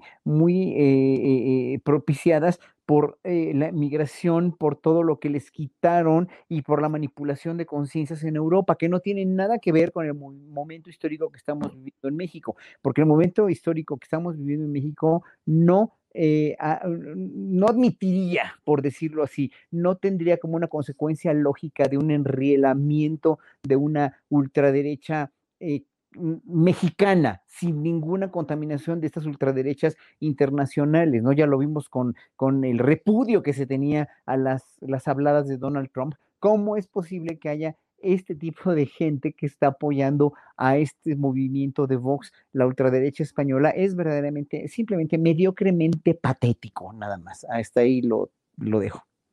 Bien, Horacio, gracias. Em, Fernando Rivera Calderón, pues la izquierda ha tenido una presencia constante en las plazas, en los mítines, en eh, las manifestaciones públicas. Eh, tú mismo has estado con mucha frecuencia tocando tus canciones en actos eh, de la izquierda que se expresa, pero la ultraderecha y la derecha suelen estar agazapados y manifestarse solo en circunstancias muy peculiares. Pero, Fernando, ¿cómo ves este tema de esta aparición de la ultraderecha y si crees que puede prender de verdad en México o es solo eh, pues algo para, eh, no anecdótico, pero algo que se sume a las derechas, pero sin cargarse al extremo. ¿Qué opinas, Fernando? Híjole, eh, pues mira, quizás podría aprender, pero primero la derecha tiene que aprender, no, no, no tienen, como bien dices, este músculo que desarrolló la izquierda y la sociedad civil, y no, no quiero nada más decirlo como la izquierda, porque son muchos grupos de la sociedad, eh, muchas comunidades, muchas minorías, entre comillas, que se han sumado y que han ido apostando a, que las cosas cambien, eh, y que hemos estado en las calles y, que hemos resistido y que hemos nos hemos comprometido con las causas en las que creemos y como, como bien dices, y, y nos hemos encontrado muchas veces Julio, Horacio y Ana, en diferentes movimientos por diferentes causas en las que creemos profundamente y nos ha llovido y nos han gritado y nos ha pasado de todo y ahí hemos estado. Cuando vemos las manifestaciones de la derecha, sobre todo las más recientes, eh, pues empecemos por Frena, ¿no? Que quisieron emular el plantón de reforma y pues no aguantan, ¿no? No aguantaron, porque pues bueno, aguantar un plantón no es una cosa fácil.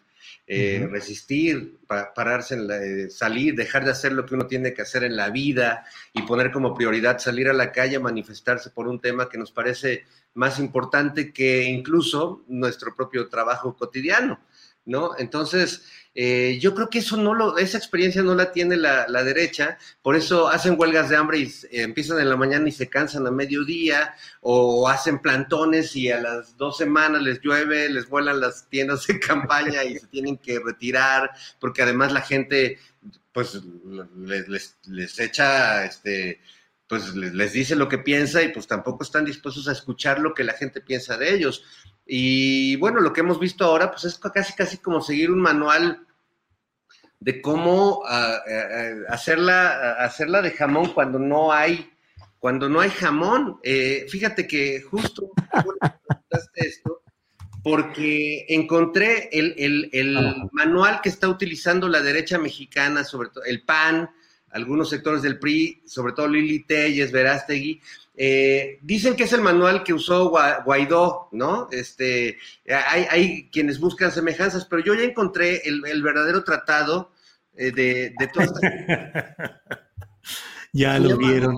El arte de tirarse pedos es un ensayo físico teórico, metódico y sacatódico de 1751, y sin duda es el, el libro de texto de la derecha mexicana que básicamente está dando brincos con el suelo parejo y está haciéndola de pedo sin que haya pedo y está buscando una confrontación donde no la hay. Y bueno, pues terminan siendo ridículos, irrisorios, y pues yo no sé quién se las esté comprando, ¿no? No, no estoy seguro. también dentro de la derecha hay gente inteligente, ¿no? Hay, hay gente que, que piensa, que reflexiona, que toma sus decisiones malas como sea, pero toma, sus decisiones y tiene sus reflexiones. Supongo que este discurso de, tirarnos al piso a la Neymar este, y hacer como que nos agrede un Estado autócrata cuando no hay tal, ¿no? Este, pues no, la verdad es que quisiera, quisiera saber quién levanta la mano para decir yo les creo.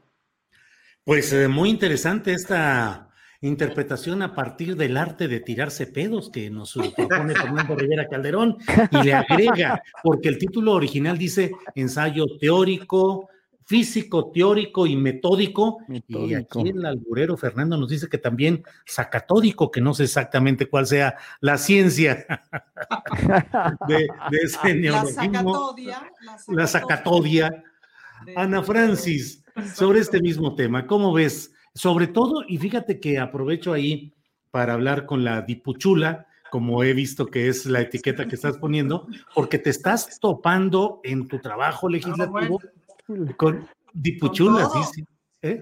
Te estás topando con, con esa realidad del criterio y de los intereses y de la manera hipócrita en la que se puede falsear el discurso y todo esto. ¿Cómo ves a la ultraderecha y su acción política en lo que estás viendo, Ana Francis? Mira, yo vería a un, específicamente hablando del PAN, eh, que hay un PAN que ocurre o que está ocurriendo de aquí al 24 de octubre, que es importante que recordemos estas fechas porque son sus elecciones internas, ¿no? Mm. Entonces, se dicen los pasillos, es chisme y es radio pasillo, ojo que estoy avisando, ¿no?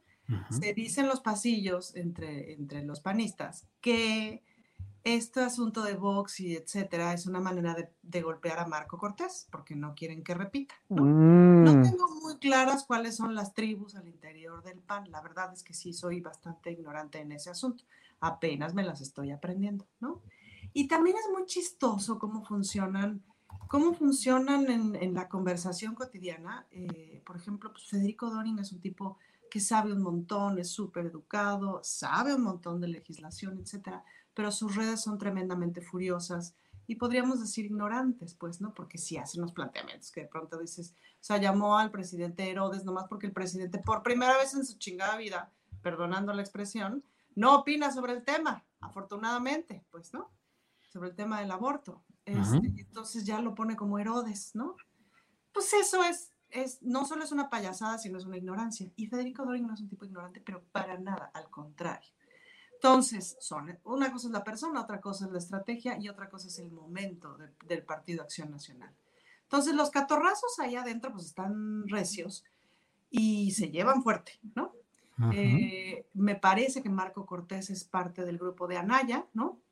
Y que hicieron mucho desastre internamente en las elecciones últimas a la hora de imponer a Anaya como candidato, que creo que no fue un candidato muy querido al interior. Pero te digo, todavía no sé, les voy a ir contando conforme vaya sabiendo, ¿no? Entonces, en esa pelea interna están y de aquí, de aquí al 24 de octubre en esas van a estar. Por otro lado, tienen esta narrativa pública en la Ciudad de México, por lo menos, de declarar que nada funciona, ¿no? O sea, la ciudad no funciona, todo está mal, la vacunación está mal, las calles están mal, los todo, todo está mal, hasta todo está, todo está mal. Y entonces plantean esta serie de mentiras sobre mentiras, sobre mentiras, sobre mentiras, sobre mentiras, afirmando que son verdades para plantear que todo está mal. El problema de esto pues, es que genera un montón de daño, ¿no? Porque, porque cuando se basa sus decisiones cotidianas, decir a un restaurante no en información falsa, pues sufre el restaurantero, sufre la gente, sufren los comercios chicos, medianos y grandes, sufre la economía, sufren los impuestos y por lo tanto sufren los programas sociales y sufrimos todos, es decir, hacen un montón de daño. Pero no olviden, entonces, bueno, hacen este teatro para golpear a Marco Cortés y se le trepan al teatro personas que claramente son veletas y que claramente son utilizadas para estas explosiones, como Lili Telles, que no tiene ideología, que no tiene postura política, que nunca la tuvo, pues, ¿no? Y pues se va trepando a las, a las que le avientan, ¿no? Y va haciendo un montón de ruido. y pues claro, ahora se desdice, pues pobrecita, ¿no? Pero pues sí, el partido tiene también a estas figuras a las que utiliza para hacer escándalo y que se, que se compran una, o sea, una aparente ideología que no necesariamente está, es tal. Buena parte del PAN no piensa así, pues, ¿no? Y otro de los chismes muy divertidos que hubo esta semana en el Congreso es que justo plantearon una, un asunto en tribuna que había que votar sobre el metro y el PRI se les abrió. Y sí, sí, sí, estuve bien. se sacaron de onda. Entonces está padre porque sí hay cosas en donde, en donde están planteando una cosa muy yunquista, muy dura, muy mentirosa, muy falsa, no sé qué. Y yo no veo que el PRI, el PRD, Movimiento Ciudadano se les vayan a unir siempre, pues porque tampoco coinciden las agendas. Ojalá le entren a un otro tipo de ejercicio este, de ejercicio como de construir oposición interesante, pensante, pero ven ese videito que estuvo circulando sobre Margarita Zavala y otra diputada en el Congreso Católico en, en Madrid, me parece, ¿no? Sí, sí, sí. Eran 45 segundos en donde dos diputadas de la República están saludando, una diputada que además fue primera dama y que además ya había sido senadora, si mal no recuerdo, y no pueden articular 40 segundos de sintaxis. Sí, Eso llama muchísimo la atención. Ah, ah, perdón, pero a mí sí dije, ¿cómo Margarita Zavala era una mujer bien inteligente? Hasta donde yo me acuerdo. Este, ¿qué le pasó? O sea, hasta antes de ser primera dama, y luego la verdad es que cuando hizo aquella campaña política, que, este, que pues fue un desastre su campaña, ¿no? Que tampoco podía articular eh, de pronto frases completas, con una idea lógica. ¿Quién sabe qué le habrá pasado? Pero bueno, me llamó mucho eso la atención. Sí, es cierto, Ana Francis, ya ves que en las redes no perdonan y en las redes han, le han aplicado la etiqueta o el calificativo de margarinflas faltándole al respeto a la memoria del gran mimo, pero le dicen Margarinflas porque pues la verdad es que a veces no se le entiende. A Mario Moreno Cantinflas se le entendía, claro que sea la gran diferencia. En fin, Horacio, entre otros temas que están en el ruido nacional, está el retiro de la estatua de Cristóbal Colón en la glorieta correspondiente en el Paseo de la Reforma y un nuevo diseño a instalar, que ya dijo la jefa de gobierno Claudia Sheinbaum, que no es definitivo, pero por lo pronto ya apareció esa imagen, ya ha generado mucha discusión. Te pido que nos des tus comentarios sobre ello y sobre algo más que les quiero pedir a, a los tres. ¿Cuántos lugares conocemos en los cuales la nomenclatura es francamente grosera e inadmisible? El Boulevard Miguel Alemán en Acapulco, la ciudad Díaz Ordaz en Tamaulipas. ¿Cuántos lugares bautizados con los nombres de los personajes que no merecen ningún reconocimiento? Y allí estamos obligados en calles, en clínicas, en escuelas, en bulevares a mantener esa memoria infausta. Pero en fin, son dos temas, Horacio. Bueno, mira, quisiera concatenar el, eh, con una, lo que preguntaste ahorita, con una respuesta que quiero dar, a, o una complementación a lo que trataba muy acertadamente Ana Francis, eh, sobre Margarita Zavala y sobre todos estos panistas que, los cuales yo traté cuando fui constituyente, y también cuando hice proselitismo para las leyes de sociedades de, la ley de sociedades de convivencia en 2003, que finalmente los panistas eh, nadie les quita la inteligencia, ¿no? Obviamente hay gente muy valiosa en todos los partidos, siempre lo he dicho y siempre lo diré, ¿no? Siempre lo diré. Eh, y hay gente también muy mediocre y muy, muy poco apta para representar en todos los partidos, ¿eh? a, a, los mexicanos. Eso no, no, no quita. Pero yo creo que ahí viene una conducta de cuando no tienes argumentos precisamente para, para, para sostener una verdad que va en contra de una cuestión de aprovechamiento o de una ley para hacer el bien a un país o de un progreso para un país. Cuando no tienes un argumento para contradecirlo, empiezas a, hacer, a sacar patadas de ahogado y empiezas a dejar de hablar congruentemente. O sea, porque no tienes argumentos. Un argumento sólido cuando lo tengas, aunque trastabilles, aunque hables, de repente confundas palabras. Cuando tienes un argumento, sale la idea y con la misma inteligencia, con la misma preparación que tengas, no necesitas ser un doctor en filosofía para poder expresarte, pero cuando tienes el argumento en la cabeza sólido y va de veras en contra de una, de una cuestión o en pro de una cuestión, lo sacas y lo vomitas porque lo tienes ahí en la cabeza. Cuando no tienes argumentos para nada, simplemente haces eso, ¿me entiendes? O sea, no, no, no es una cuestión de, de, de, de expresión o de expresarse, es una cuestión de argumentación y yo creo que la derecha desesperada, porque ya no tienen, ya, no, o sea, ya no tienen que sacar, ¿no? Hoy lo que aclaró López Obrador con el secretario de Defensa y este, este capitán o teniente que, que, que está con, a, a, cargo de la, la, este, del aeropuerto Felipe Ángeles, pues obviamente, y todos los testimonios de los directores de compañías y de empresas de Volaris, de Aeroméxico, etcétera, etcétera, ¿no? De la IATA misma, dices, bueno, pues es que está, en verdad están boquiabiertos de los progresos, ¿no? Y todavía sigue habiendo gente de veras sin argumentos que dicen, no, esto es, esto es una, una, tomada de pelo, este país está cayendo a pedazos. Dices, pero, o sea, ¿de dónde? ¿De dónde? Y esa desesperación los hace mal articular su discurso, creo, ¿no? Bueno, uh -huh. y, eh, y, eso quiere decir también con esto que me preguntas de la, de, de, de la, de la, de la nomenclatura de las calles y de las plazas y de las ciudades y de la estatua, yo creo que la, congruencia que tiene Andrés Manuel López Obrador como presidente para precisamente, y con Claudia Sheinbaum y con todos los que, los que secunden, y yo también como miembro de la Comisión de, de Cultura de la Ciudad de México, pues estoy ampliamente de acuerdo con eso, es que finalmente pues se, se, se establezcan o se, la cuarta transformación salga en un momento dado con, con, estas cuestiones que sí son importantes para recobrar o para finalmente eh, hacer que una memoria histórica se, se, se, eche raíces, se enraíce en la mentalidad de un pueblo, ¿no? Porque finalmente sí, o sea, estas, gente, estas personas que nos hicieron tanto daño como nación, como país, como, como pueblo, pues no tienen por qué tener un, un nombre, un nombre en una calle, ¿no? O sea, lo mismo eh, pasa eh, en otros países cuando uh, quitan calles o quitan estatuas, etcétera, etcétera. Y la estatua de Cristóbal Colón no la van a, no la van a destruir, o sea, eh, otra, uh -huh. otro de los inventos, ¿no? Yo le dije a Claudia Sheinbaum cuando, cuando inauguramos el consejo, ¿no? Cuando digo, hemos trabajado mucho, ¿eh? Y, y, incluso le dije, es bien importante también que menciones que este consejo no recibe un solo centavo. Bueno, lo dijo dos veces y todavía veo en Twitter. ¿Y cuánto reciben ustedes? O sea, yo o sea, dices, no, no manches, o sea, es que por favor entiendan, oigan por lo menos, o sea, antes de lanzar veneno, por favor, escuchen cómo está configurado el consejo y para qué sirve. Entonces yo le dije a Claudio, oye, pues hay que poner la estatua de Colón ahí atrásito de los indios verdes, ¿no? Por lo menos, bueno, abajito, ¿no? De los indios verdes. Eso está bueno. Pero bueno, eh, sí, y yo creo que es una cuestión de memoria histórica que, que, no tiene que ofender a nadie y si somos patriotas y si somos verdaderamente eh, con un pueblo con memoria histórica, pues vamos a agradecer que se cambien los nombres de Díaz Ordaz o, o, de Miguel Alemán, etcétera, etcétera.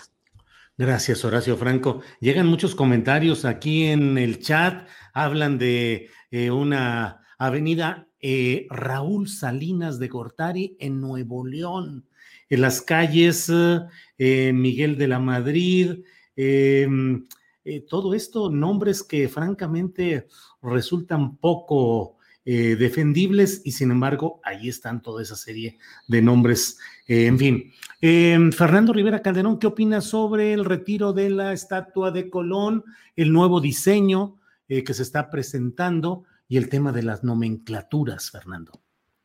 Bueno, a mí, me da gusto porque yo eh, en algún momento de mi vida estudié historiografía de México, soy un apasionado de la historia de, este país y contra la opinión de algunos intelectuales de la vieja guardia que, que suponen que la historia es como un monolito de piedra y que es intocable, ¿no? Porque ellos tienen la versión de la historia pues resulta que no es así, que la historia pues es, algo que está en movimiento, es algo de lo que somos parte y es algo que está en constante interpretación.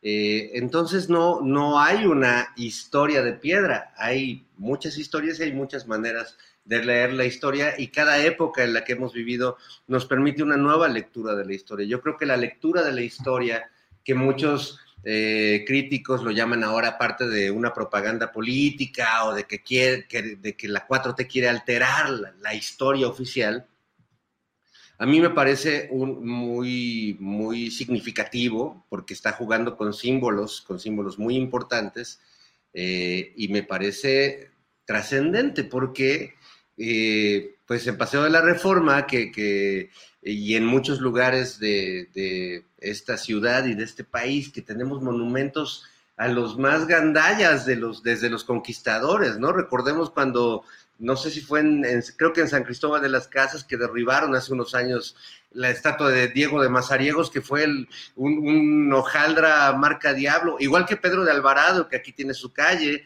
eh, igual que Colón, que aunque navega como, como que fue buena onda, o sea, fue también un, tipo que tenían eh, esta idea, pues, de, de, la idea del salvaje, ¿no? Que predominaba en Europa en ese tiempo, que, que, había una, una calidad de humanos como de segunda, que eran como salvajes, y que pues como no tenían la fe eh, católica, pues había que exterminarlos o, someterlos o esclavizarlos.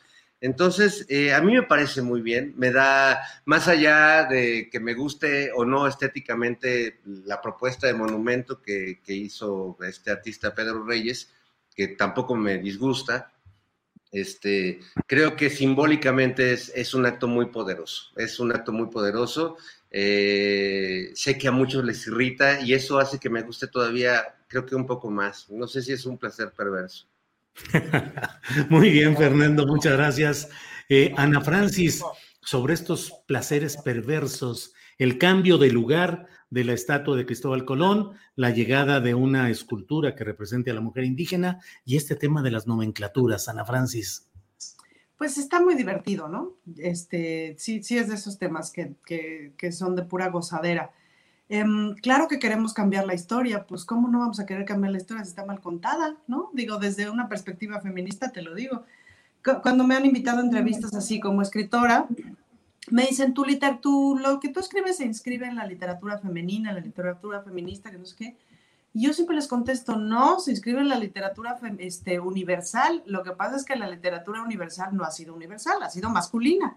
Apenas se está volviendo universal, ya que todo mundo empieza a tener espacio para escribir, bueno, más o menos todo el mundo empieza a tener espacio, pero me entienden el asunto, es decir, el mundo ha sido masculino, la historia ha sido, por decirlo menos, masculina y patriarcal, aunque es bastante más complejo que eso. Entonces, por supuesto que hay que corregir la historia. Y me acuerdo de un día que estábamos en, eh, aterrizando en un aeropuerto, que se llamaba Aeropuerto Díaz Ordaz, no me acuerdo si es en Sinaloa o dónde es. Mm. Pero bueno, hace muchos años trabajando con Jesús Rodríguez y que Jesús armó tal escándalo en el aeropuerto de no puede ser que este aeropuerto se llame así, casi nos bajan del avión. el de Puerto Vallarta. El de Puerto Vallarta, claro. Casi nos bajan del avión a toda la compañía, este, porque tenía razón. Y era muy triste estar en, un país en el que tienes un aeropuerto con ese nombre por. No, es como por. Y bueno, que se estén quitando esos nombres y cambiando me parece muy positivo. Ahora, la discusión de la escultura en sí que van a poner en su lugar, pues ya se está llevando una, una discusión de esas que yo digo, ay, qué bueno que no me tengo que meter en esa discusión porque es una discusión compleja. La escultura está padrísima, ¿no? Yo vi la foto y dije, wow, se va a ver increíble, sobre todo porque además paso mucho por ahí en la bici, entonces digo, no manches, se va a ver increíble. Pero pues sí es cierto que está diseñada por un señor que no necesariamente representa, o sea, que es una mujer indígena anónima, otra vez el anonimato para las mujeres, etcétera. En fin, que Dios, que Dios bendiga a quienes están decidiendo cómo va a ser la estatua que van a poner ahí. Este, es una decisión compleja, qué bueno que se discute, eh, qué bueno que se quitó la estatua de Colón, bueno, por supuesto, eh, si no, como dice Fer, en vez de Avenida, Avenida Reforma, tendríamos Avenida Gandaya, pues, ¿no? Hay, que, hay que desgandallizar Reforma y otras tantas este, vialidades del país, ¿no? Desgandallizar, muy Desgandallizamiento nacional. Así es, desgandallizamiento nacional. Muy bien, pues eh, son las 3 de la tarde con 5 minutos. Les agradezco. Caramba. Les agradezco que nos hayan aguantado con este cambio de, transmisión, pero bueno, pues con estas circunstancias que luego se vienen de la desmonetización, quisimos eh, hacer este segmento aparte, pero queda un ratito para los postecitos que siempre acostumbramos por aquí. Entonces, Horacio Franco, eh, la recomendación, invitación, reflexión final, lo que tú desees como postrecito de esta mesa, Horacio. Es muy interesante, eh, muchas posturas del chat sobre todo cuando dicen que muchos de la 4T, aquí alguien me dice que muchos en el chat defienden el, el, derecho del embrión, ¿no? Este, En la 4T defienden el, el, este, pues, la penalización del aborto. Yo no creo, ¿eh? yo no creo que el pueblo mexicano sí habrá gente que, que, sea muy católica en la 4T, ¿no? Y qué bueno que hay pluralidad, ¿no? Yo no tengo ningún, y también que se hable de los protestantes, porque es precisamente, ¿te acuerdas que hablaba este, palo, este palomito o tortolito? Hablaba Tortolero. Tortolero, yo le digo palomito porque se me, hizo tan, se hizo tan inocente el pobre, ¿no? Tan palomito, ¿no? Que hablaba de que 77% de los mexicanos este, son católicos, más los, los protestantes que se le sumen. Pues sí, pero los protestantes y los católicos no se chupan el dedo y una cosa es la fe y la religión y otra cosa son sus derechos civiles y el progreso de este país, ¿no? Y mucha gente está con eso. Eh, y, otra, y, y otra y otro bot que está por aquí este, diciendo que Felipa Obrador, Avenida Felipa Obrador y Avenida Claudia Sheinbaum, Avenida Metro Claudia Sheinbaum y no sé qué. Ay, no, no, en verdad, en verdad creo que, bueno, los bots no hay que pelarlos, pero sí es importante hacer hincapié en, o, o reflexionar en lo que dijo hoy el mismo presidente en la mañanera yo ya dije en mi testamento que no quiero ninguna avenida, ningún estatua, ninguna cosa. Y es ahí donde precisamente es, eh, eh, hay que reconocer el, el, enorme valor de un hombre que no quiere reconocimiento, que no quiere de veras, este, en ese sentido, no es un ególatra vano y no es, un, no, no, es una persona que se van a gloria de sus logros, a pesar de que los tiene y muchos y los conocemos todos, es una gente que finalmente quiere pasar a la historia como un presidente que, que, le hizo un enorme favor a México, ¿no? El de sacarlo a la, atolladero y no quiere avenidas, no quiere, no quiere estatuas, no quiere nada. Eso es importante, ¿no? Yo creo, nada más, y pues con esto cierro eh, diciendo que pues otra vez lo mismo que siempre he dicho, ¿no? La cuarta transformación no es él, no es el, no es Morena, no son los diputados y senadores de Morena, es toda una nación que tiene que ir cambiando poco a poco su mente, su mentalidad a partir de la revolución de las conciencias con un método de, de veras que se tiene que implementar y que es el método de educarnos y educar a nuestro entorno, nada más. Bien, gracias, eh, gracias Horacio. A quienes nos siguen les invito a que se mantengan aquí en este programa porque terminando la mesa vamos a hablar con Mari Sainz, esposa de Israel Vallarta. Ella denuncia amenazas y espionaje luego de la llamada que sostuvo con Israel Vallarta en la que él le denunciaba actos de represión en la cárcel.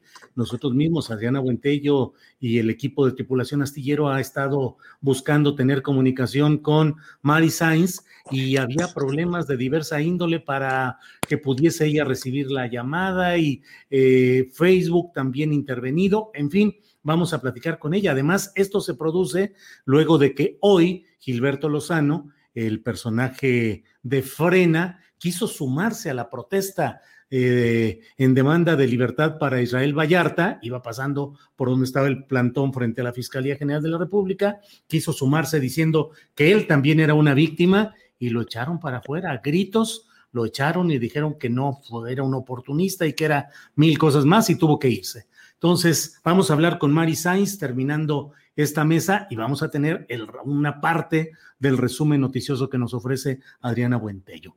Eh, Fernando Rivera Calderón, el postrecito, lo que quieras. Puedes incluso anunciar un concierto que va a haber el 1 de octubre, como tú digas, aquí de todo se vale. Bueno, ya, ya que lo... insisto, yo insisto, bueno. Bueno, los quiero invitar a tres cosas. Primero, a que saluden al famosísimo feto tectónico que nos había dicho Ana Que, justo lo tengo aquí presente. Él, él es el que cuando, nazca va a pensar que los temblores, las tormentas y todo son resultado de nuestra vida pecadora y de las malas decisiones de la Corte por no defender a los fetos ingenieros y fetos tectónicos como este, que miren, como ven ya tiene formadito su... Sí, sí, sí, ha definido el muchacho, sí, sí, así es. Bueno, esa es una. La otra es que los invito a que este domingo en Operación Mamut vean un sketch que escribí que me divertí mucho haciéndolo, donde esta mujer indígena, Tlali, o este personaje llega y baja de plano a un colón que es Jairo Calixto Albarrán, que se va a ver muy simpático, y ahí tienen todo un diálogo y luego Colón pues, se tiene que ir a buscar pedestal porque pues este, tiene que ver dónde, dónde se, se planta, entonces creo que va a estar divertido. Están invitados Canal 11, 10 de la noche. Y finalmente, pues el primero de octubre, viernes, a las ocho y media, voy a celebrar los 20 años de mi proyecto musical Monocordio, con el que he hecho muchas canciones muy amorosas, muy terribles también, muy filosóficas. Y pues lo voy a celebrar con un gran concierto, con invitados especiales, con una banda maravillosa en la que está incluido mi propio hijo, eh, que cumple 20 años igual que Monocordio. Entonces, pues los invito realmente a que vayan al Teatro La Ciudad, Esperanza Iris, este primero de octubre. Se ha abierto por el semáforo amarillo el 75% ya de capacidad del teatro, lo que implica que podemos juntarnos una buena banda con todas las medidas, con toda la sana distancia, pero podemos intentar ir reactivando poco a poco la vida cultural de este país, que vaya, que necesita reactivarse por mí y por todos mis compañeros. Muy bien, por usted y por todos sus compañeros. Muy bien. Ana Francis Moore, por favor, para cerrar esta, este programa. Pues yo tendría tres peticiones. La primera, por favor, Pollito, mándame una copia de tu, de tu feto tectónico para ponerlo ahora en la oficina, ahora que me den mi oficina ahí en el centro. Luego, segunda cosa, em, hay una obra de Sabina Berman que se llama Entre, Entre Pancho Villa y una mujer desnuda, que ustedes recordarán que tuvimos a bien estrenar antes de la pandemia con un éxito arrollador y tuvimos que cerrar a las tres semanas de haber estrenado por justo la pandemia y ojalá podamos reestrenar. Pero hay una escena muy bonita en donde una trabajadora del hogar encarnada por Conchi León este, va a una marcha y, con su guante y con su pañuelo y dice que lo que va a hacer es que en la estatua de Cuauhtémoc su taparrabo le va a poner en realidad un mandil y en la lanza le va a poner una escoba para que se ponga a barrer en vez de, ¿no? Y eso es muy divertido. Entonces, bueno, claro que hay que cambiar la historia. Esa escena era muy divertida. Y la tercera cuestión, pues ya ni me acuerdo. Ah, no, sí, que si me siguen, por favor, en las, en las redes sociales, sobre todo en el Twitter, Ana Francis Moore, que les estaré tuiteando en vivo desde el Congreso de la Ciudad de México, todas las cositas que van pasando, que es de una diversión que el canal del Congreso pues no alcanza a retratar. Y hay un montón de cosas que están ocurriendo ahí que son bien divertidas y que creo que como sociedad necesitamos entender qué chihuahuas pasa ahí, para qué sirve, etcétera, y en eso en qué repercute y en qué se convierte. Entonces, pues estaré muy abocada en la divulgación política, este, porque pues así entendemos todos un poquito mejor. Gracias. No, pero ¿sabes qué, Ana Francis? Es bien importante que expongas, que los expongas también y que expongas lo que pasa tanto para nosotros como pueblo. Es bien importante porque hay un, hay un, o sea, sí, con lo que ves en el canal del Congreso y los, los gritos y sombrerazos y madrazos y, y las exposiciones brillantes de Noroña, sí, pero no es todo, ¿eh? No es todo, nos falta mucho, nos falta mucho por saber. Bravo. Bien, pues estamos eh, plenos y completos con recomendaciones, invitaciones, propuestas y todo en esta sensacional mesa del más allá. Horacio Franco, muchas gracias y buenas tardes. Gracias a todos y un, abrazo muy cariñoso a todos. Fernando, estoy esperando para la comida que me prometiste y, bueno, bueno, yo, yo, ando igual, hombre, ando igual, ni te preocupes, ni te preocupes. Nomás que antes de que me muera, no dejemos lo importante por lo urgente, ¿eh? acuérdate. ¿Eh? Un recordatorio de tu tío Horacio. Recordatorio del tío Horacio y lo ratifica el feto tectónico. Bien, pues muchas gracias. Fernando, muchas gracias y buenas tardes. Muchas gracias, Julio, Horacio, Ana, qué, qué, divertida mesa el día de hoy, qué gusto verlos, me quedo muy contento, espero que todos los que, todas las que estuvieron aquí presentes se hayan divertido tanto como nosotros. Así es, gracias, Fernando. Ana Francis, muchas gracias y buenas tardes. Gracias, amigos, los quiero.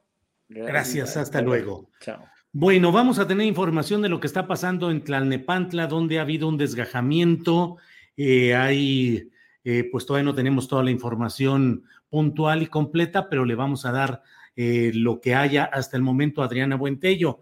Eh, pero por lo pronto vamos ya con Mari Sainz, quien está en la línea. Mari, buenas tardes. Buenas tardes, Julio. Muy buenas tardes. Sí, Mari. Mari, ¿qué está pasando? Que hay este tipo de hackeo a la comunicación que tienen, amenazas. ¿Qué ha sucedido, Mari? Mira, ya tengo aquí desde antier, desde antier encadenada aquí nuevamente, ya que sabrán que hace, hace unos días también vine aquí a encadenarme, eh, pues a hacer presión para pedir la, las conclusiones no acusatorias a favor de Israel aquí al fiscal. Y resulta que este pues sí tuve una reunión con la con la con la fiscalía de Seido y nos dieron pues argumentos que pues están bobos para mí, ¿no? En cuestión de que pues este no se le no se le pueden dar las, las cargos acusatorios a retirar los cargos acusatorios a, a, Israel que porque apareció el niño, el que era niño en el, en el montaje. Entonces, si se está hablando que dentro del montaje ya está más que comprobado que fue este pues un acto de una, una escenificación y una fabricación, entonces obviamente que no tiene nada que ver este, ahora es que salgan de esa película al niño, ¿no? Porque eso fue lo que supuestamente dicen que está este, interviniendo la libertad de Israel este, por, la, por la carpeta que tanto mencionó Olga Sánchez Cordero, que era la, chica Valeria, una chica que de, del caso de Slomo, que secuestraron por cinco días, algo así, donde hay, aquí tengo yo la, tomo uno donde viene toda la, todo, todo lo que es este, las declaraciones preparatorias, Julio,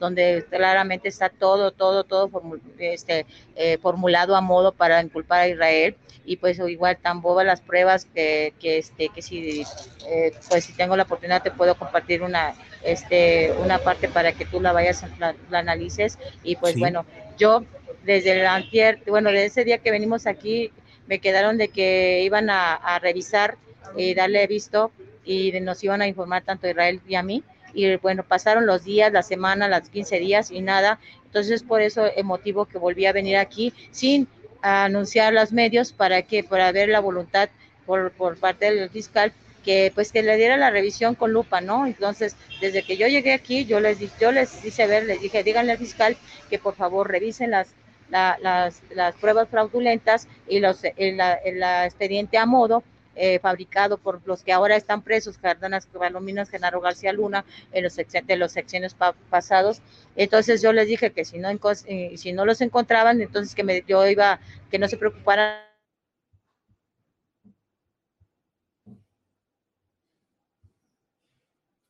Se ha ido la comunicación, se está yendo la comunicación con Internet. Me traje una planta perdón, se, se cortó. este, Entonces aquí traigo los pendientes. Entonces yo le dije, si no los ven ellos, entonces no se preocupen que yo, yo se los voy a hacer ver a través de aquí del proyector con una lupa y a través de con todos los medios aquí para que a ver si así lo pueden ver claramente. No, no necesitas ser abogado, Julio, para ver tan, todas esas pruebas tan fraudulentas, tan bobas. Por ejemplo, una de las, de las eh, declaraciones preparatorias de que eh, se habló de que se había secuestrado en un bolo blanco, cuando después le dieron un recorrido para donde donde supuestamente la llevaron en varias partes, este, ven a, que sale Israel en un Volvo gris plata, dice, y le señalan, le, la, la, instruyen para que digan, ay, pues sí, mira, él es entonces se olvidaron de que habían dicho un polvo blanco y no, era un polvo plata donde estaba Israel. Eh, entonces también Israel eh, en ese entonces pidió pruebas para corroborar que en ese entonces él estaba ah, tramitando la visa con su hija en ese, ese, día del secuestro y bueno, no le valieron esa prueba a los jueces y tampoco testimoniales de vecinos que decían también que sabían de, de, este, de, de, todo lo que Israel estaba pidiendo se corroborara, así como también las distancias de las que la chica decía de que fue, fue este, pues, eh, caminaron en el coche, entonces no coinciden con los, con la, con, no coinciden con, con este, eh, con los con los kilometrajes ni con las coordenadas, Julio, y son pruebas que Israel también siempre las apellidos se le hicieron valer y tampoco la prueba de voz por la, el peritaje de voz. Entonces, eh, entonces yo no sé qué está pasando, quién está atrás de todo esto, este otro montaje más también queriendo este que permanezca Israel eh, todavía recluido, olvidado prácticamente. Entonces, Julio, a raíz de todo esto, pues esto, este, de repente eh, tuve la llamada el día miércoles de Israel aquí, yo se la, te la voy a compartir, o no sé si ya se las compartí, eh, de lo que dice, también lo que estoy diciendo yo ahorita. Entonces decidimos volver aquí desde hace tres días para, pues, para hacer que, que, se apresuren.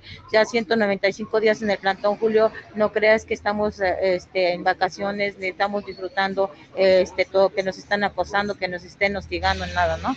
Entonces el día de hoy este, estoy pidiendo también que me den unas citas nuevamente con la Fiscalía del Aceido para que pues ver qué, qué, avances han habido, qué, qué conclusiones han tomado, este, ya que eh, quiero decirles que por parte de la del montaje está más que comprobado que fue fabricado, fabricado y fue torturado Israel y pues eh, después de seis, 16, casi 16 años sin sentencia. Entonces, por ese lado, pues que sabemos que está descartado el montaje, pero vienen y se quieren prácticamente así vulgarmente como se dice atorar con la otra otra carpeta que no mencionaban eh, este pues el contenido nada más había otra carpeta pero no decían el cual no entonces el niño que, que el montaje apareció y entonces por eso está deteniendo esa carpeta. Y pues quiero decirles que la única acusación que hay eh, de esa carpeta del caso del lomo de Valeria es el, es el, el, señalamiento por parte de la entonces PGR de los sexenios pasados. Y es lo que estamos pidiendo, que de ese lado el fiscal tenga la buena voluntad de retirar los cargos, este, los cargos acusatorios. Eh, y bueno, ah, entonces, entonces, este, pues no me han dado la respuesta y de repente hace rato recibí la llamada de Israel y me dice que nuevamente está subiendo, sufriendo actos de represión junto con su hermano Mario, este, después de que fueron de, de derechos humanos de la, de la recomendación 2021 y resulta que, que bueno, eh, él está preocupado también por mi seguridad, por la misma situación que está pasando él adentro y yo afuera. Y bueno, igual este, yo no me pienso quitar el plantón, Julio, por más evento que había del 15 de septiembre, 16 de septiembre, yo no me pienso quitar. Y aquí también voy a esperar a que me den una respuesta concreta rápido, este, lo más pronto posible. Y bueno, entonces yo sé que hay la voluntad del presidente, pero pues sabemos también que aquí eh, la Fiscalía, el Poder Judicial son, son autónomos y pues bueno, por eso mismo estamos aquí pacíficamente, pero igual, Julio, quiero decirles que la primera violencia son las injusticias y son las que están cometiendo con Israel y con nosotros. Entonces, después de la llamada a Israel, en ese teléfono, Julio, en ese teléfono recibo las llamadas de Israel cada ocho, cada, cada eh, dos días por semana, diez minutos, pero entonces quiero decirles, quiero denunciar que después de que tuve la llamada de Israel que me dijo eso de los actos de represión, yo entonces recibo después a los minutos después de que estaban aquí la Fiscalía de Derechos Humanos conmigo aquí afuera, ellos estuvieron aquí y después de la, terminar la llamada le dije, ya escucharon, les dije que mi, mi esposo dice que está subiendo acto de represión por este mm, mm, por este con Mario, con su también a su hermano Mario. Entonces, después de eso, este pasan después de unos minutos ellos se van, después de unos minutos este Julio recibo una llamada donde me están diciendo que nos se nos va a llevar madres. Entonces, después de eso pasa esto, mira. Pasa esto. Ay, no sé, no sé si puedan ver pasa eso, mi teléfono queda inmóvil, ya no pasa números chinos, o sea, estoy denunciando hackeo y actos de, de, espionaje, porque aquí, aquí aparece, si lo alcanzas a ver, números chinos, sí. Sí, bueno, ya mi teléfono, mi, dispositivo está dañado, apareció esto después de la amenaza, ¿sí? Entonces, entonces tuvimos que venir aquí a, a, a cerrar, a bloquear las entradas de la fiscalía entonces porque estamos pidiendo que este, yo sé que están haciendo dando nuestra tole con el dedo para que se termine el fin de semana igual, igual es, este dejarnos así no y, pues bueno yo tengo muchos años en el activismo Julio y yo aprendí de muchos de esas de, sus todas estas sus mañas y la verdad que pues no pienso moverme ni de aquí ni de allá. Yo sigo presionando y quiero denunciar que cualquier cualquier este, cosa que nos llegue a pasar tanto a Israel, a su familia, a mi familia, a los, todos los que están aquí presentes, hacemos responsable tanto al fiscal, eh, a todos los que están detrás de todo esto, del montaje, a todos los que están detrás, a Lorete Mola, a, Isabel Miranda de Wallace, porque también está metiendo manos, porque atrás del niño que apareció está Isabel Miranda de Wallace, así también este eh, a, pues a todos los que están implicados, a, Genaro García Luna, a Cárdenas Palomino, a todos los que están ahorita tratando de callar nuestras voces por estar denunciando. Y pues bueno, hablé a gobernación, hablé a gobernación, ya que pues sí, se han, ahora nuevamente se han acercado a, nosotros, a mí, a mi persona, han ido por mí hasta mi plantón para yo, para, para, para reunión, dos reuniones que ya hemos tenido con, con, este, con gobernación y también con, junto con el abogado defensor de Israel y de la cual estamos este, pues concretando todo, todo lo relacionado al decreto, ¿no? La parte que le va a apoyar a Israel, se le va a ayudar a Israel del decreto, que es el montaje, y pues estamos pidiendo que también esto se tome en cuenta eh, al retirar los, los cargos acusatorios contra Israel.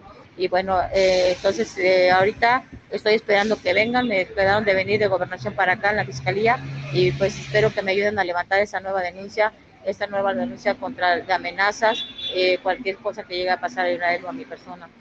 Sí, pues eh, Mari Sainz, como siempre, está en este micrófono y la pantalla de este programa disponibles para dar seguimiento a este caso con el cual hemos mantenido una permanente atención. Por hoy ha sido expuesto ya con amplitud todo lo que está sucediendo y seguiremos en contacto, Mari, para cualquier cosa que suceda. Aquí estamos siempre atentos, Mari. Muchas, gracias. Ah, quiero hacerles convención también sobre el caso de que hace rato se apareció también Gilberto Lozano. Mm. Este, antes de que salga a hablar cosas que no son, él vino aquí, lo vimos, se le tomó una foto a distancia, una foto a distancia, este, y pues vino, como tenemos lonas en el piso, y, lo, y vino con otra persona, no sé si es de abogado, su abogada, y empezó a ver los cartelones y pues no, algo le dijo y como diciendo como que de este barco me subo, ¿no? Porque se, se, volteó hacia una compañera que le decimos abuela, abuela Guille, que apoya nuestras causas y este y viene y le pone con el puño, la saluda con el puño y le dice, este, yo también soy víctima y también tengo de, una demanda y pues ahí está la reacción del video que te compartimos, Julio, donde la abuela Guilla pues la sacó. La verdad que es, es increíble que gentuza como estos quieran venir a usarse las, a treparse de las causas, porque dijo que estaba apoyando a los niños de cáncer. La verdad que me parece tan, tan este, horrendo eso que hagan con los niños de cáncer cuando muchos de nosotros tenemos memoria de lucha en la lucha de las en las luchas en las calles en la lucha de, de, conciencia en la lucha con las causas injustas en la lucha del dolor de muchas familias y pues es repoblable, repoblable Julio que esta persona venga aquí a, hacer estos actos de presencia. Bueno, vino aquí por una cita, por una, una demanda, creo que uh Hans Salazar, este, pero bueno, se aportó en una forma pues tranquilo porque sabe el, lugar donde, donde está y aparte porque pues no venía con sus, con sus guaruras, ¿no? Bien, pues Mari, estamos atentos, muchas gracias y seguiremos en comunicación. Gracias, muchas Gracias, Hasta luego. Gracias. Bien, pues vamos, vamos ya con con la información. Ah, no sé si alcanzamos, Andrés, a poner este video del cual nos ha hablado Mari Sainz. ¿Podemos ponerlo? Es muy rápido. Aquí está este video tomado hoy. Vete, vete, váyanse. Soy, no soy morena, soy obradorista. Mira, de corazón. ¿eh? Fuera, fuera, fuera, fuera los asnos. Fuera, fuera los asnos. Los asnos, fuera, fuera. Rata de dos patas. Rata, inútil.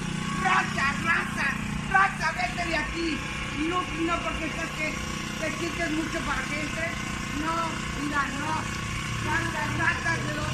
¿Qué tú qué? ¿Tú qué? No, no, asnos. Mira, eso más que tú, rata, también. Igual que tú, igual Hola. que tú. Inútil, inútil. Porque si hay obradorista, no. Bueno, pues este es el video de lo que hoy pretendió, según lo que han señalado quienes están en ese plantón, en ese movimiento, Gilberto Lozano, que quiso sumarse diciendo yo también soy víctima, con el puño en alto y tuvo esta respuesta. Bueno, hay mucha información y sobre ello eh, nuestra compañera Adriana Buentello regresa ahora. Adriana, ya estamos de regreso. Buenas tardes, Julio. Pues lamentablemente no son buenas noticias, como muchos a lo mejor ya eh, han notado. Y en las redes sociales hay muchísima información, e imágenes y videos al respecto. El gobierno de Tlanepantla confirmó el desgajamiento del cerro del Chiquihuite.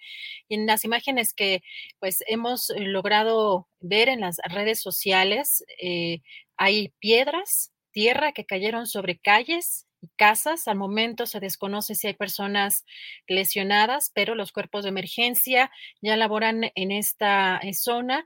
Eh, por lo pronto, Julio, lo que podemos comentar es que a través de las redes sociales ya están reportando personas desaparecidas y nosotros vamos a seguir informando al respecto eh, a través de tu portal, julioastillero.com. Eh, pues son desafortunadamente malas noticias que ocurren eh, pues hay que también mencionarlo en medio de pues una situación de lluvias eh, muy intensas y también después de un sismo que, que, se sintió pues también en la zona norte de, del Valle de México, donde normalmente no se sentían. Julio, y además eh, comentarles que trabajadores del gas bienestar se manifestaron al exterior de las instalaciones ubicadas sobre la calle Añil. Esto ante, ellos reportan que es ante el presunto incumplimiento de sueldo, utilidades, prestaciones, seguros de vida contemplados en su contrato inicial, de acuerdo con los testimonios de varios de estos empleados. Eh, se les había prometido un sueldo de 8 mil pesos para, por ejemplo, en el caso de chofer, de 6 mil pesos eh, para los ayudantes. Sin embargo, eh, demandaron o denunciaron que solo han recibido 4 mil pesos. Después de varias horas, los trabajadores llegaron a un acuerdo luego de recibir su pago faltante a sus cuentas bancarias y recibir la indicación de que a partir de mañana firmarán un nuevo contrato. Y también comentar que el día de ayer, la Cámara de Diputados aprobó en lo particular y en lo general esta minuta con proyecto de decreto por el que se expide la ley orgánica de la fuerza eh, de las Fuerzas Armadas de México, en la que se definen las tareas militares de la Secretaría de Marina. La minuta proviene del Senado, fue avalada con 257 votos a favor, 210 en contra y dos abstenciones y fue enviada al Ejecutivo Federal. Hoy en la conferencia mañanera a un tema interesante sobre la polémica, esta polémica que vemos aquí en la Ciudad de México sobre las estatuas, eh, la que pondrán en lugar de Cristóbal Colón en reforma aquí en la Ciudad de México. El presidente López Obrador dijo que, salvo las que tienen que ver con nuestra cultura, ya no es tiempo de rendir culto a las personalidades y dio a conocer que tiene previsto en su testamento que su nombre no sea empleado para nombrar calles, escuelas o hospitales. Vamos a escuchar.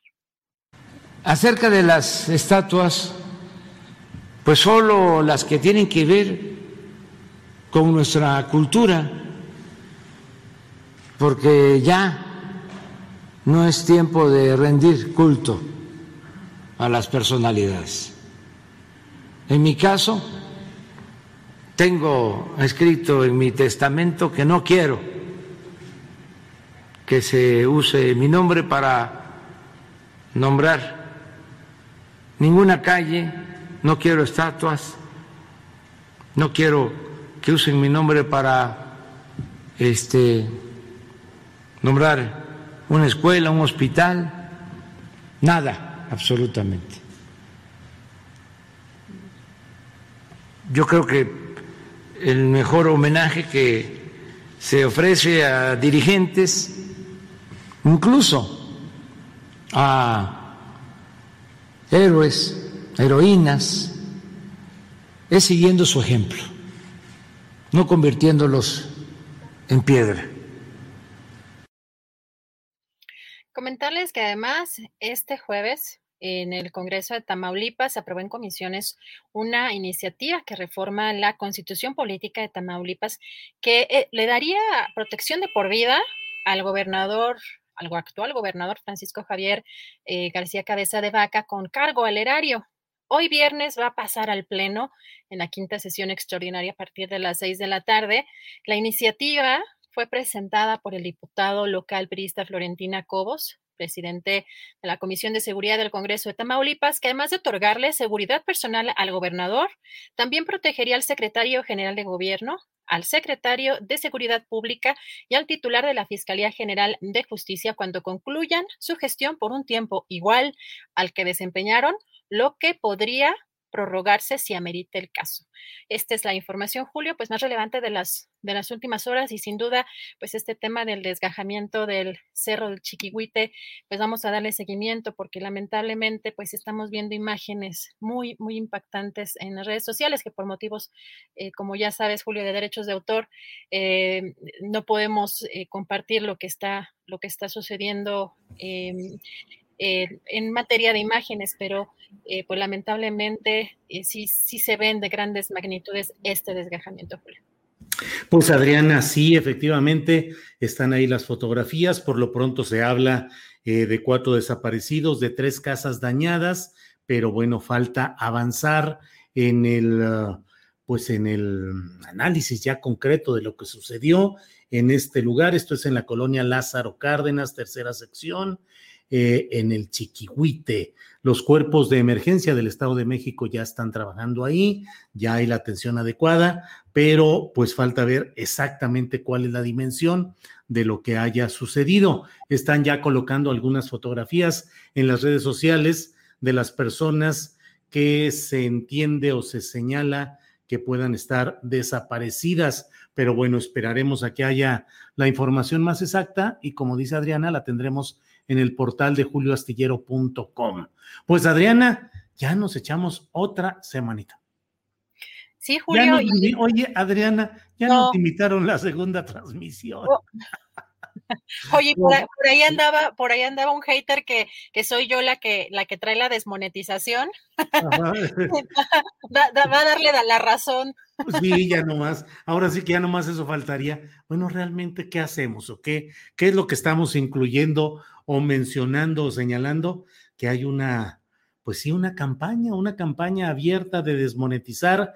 Eh, como sabrán quienes nos han acompañado en esta transmisión, suspendimos la anterior, la cortamos porque fue desmonetizada y dijimos, vamos a abrir una nueva transmisión para tener completa la mesa del más allá. Hemos agregado la información reciente de lo que está sucediendo. Las imágenes son del gobierno de Tlanepantla, ¿verdad, Adriana? Sí, la, la imagen que nosotros pusimos es del gobierno, la publicó el gobierno de, de, Tlanepantla y pusimos ahí la leyenda de que era foto tomada del gobierno de Tlanepantla, pero sí, lamentablemente lo que vemos, hay muchas imágenes y muchos videos que ya están circulando en las redes sociales, que por un lado no los podemos poner por derechos de autor, pero también por el otro, porque eh, muchas, muchos serían cuentas no confirmadas o no podríamos estar confirmando el, material, que no dudamos su veracidad, pero por el proceso, digamos, periodístico natural, no, no podríamos tampoco eh, compartirlas por este, por este medio, Julio, pero sí, sí se ve muy preocupante, eh, pues, eh, híjole, la verdad es que vivir en, en, los que en algún momento llegamos a vivir en, un cerro, sí, sí es este, muy complicada la, la situación por muchas razones, las lluvias, este, en este caso los desgajamientos, pero las, los flujos, ¿no? Los flujos de las lluvias hacen que fácilmente se boten las, las coladeras que no soporten los sistemas de drenaje y pues son tragedias que suceden en, en sí, en estos, en estos, en estas zonas, Julio. Pues Adriana, pues eh, hemos terminado ya nuestra semana con dos condecoraciones en este día, dos desmonetizaciones. No lo habíamos conseguido, pero ahí la llevamos. Capaz que abrimos ahorita, Adriana, otro programa y nos lo vuelven a desmonetizar en la tercera. Pero bueno, nosotros seguimos con el mismo ánimo en nuestra cuenta de chat en la que nos comunicamos todo el equipo de tripulación astillero, pues ahí dijimos ánimo, fuerza y vamos para adelante, no, esto no debe eh, desanimarnos. Miren, ahí está la cuenta BBVA en la cual pueden ayudarnos enviando apoyos económicos que nos permitan seguir adelante en este esfuerzo que, pues como todo lo que significa el trabajo en Internet, a veces uno dice, bueno, pues nomás es subir los videos y nomás es entrevistar y no es tan fácil, requiere un equipo de trabajo que es mínimo el que tenemos, muy poderoso, muy comprometido, pero pues ahora sí que como lo dicen, eh, se come de algo más que aire y algo más que, que, la, la satisfacción pues de hacer un buen trabajo. En estamos nosotros eh, cubrir gastos y costos, que es lo que estamos haciendo a través de estas eh, aportaciones que nos envían y desde luego, pues de la aspiración legítima a que YouTube eh, nos permita monetizar, tener una porción ínfima de las ganancias que tienen con nuestros contenidos, insertándole eh, publicidad. En fin, ¿de qué se trata? Pues no lo sabemos, no lo hemos sabido, pero nosotros seguimos adelante, pues perseveramos, insistimos y lo hemos dicho, somos periodismo en resistencia. Así es que, Adriana, pues a seguir resistiendo y a seguir organizando nuestro programa para el próximo lunes, Adriana. Así es, Julio. Pues muchas gracias a todos. Pues denle like, como dice por acá. Eh, ay, déjenme acuerdo, Nacho Flores, porque además creo que fue él el que, al que conocí ahí en, Tierra Adentro. No, no les cuesta nada el like, así que ayúdenos a ponerle ah, el like y pues nos estamos viendo el próximo lunes.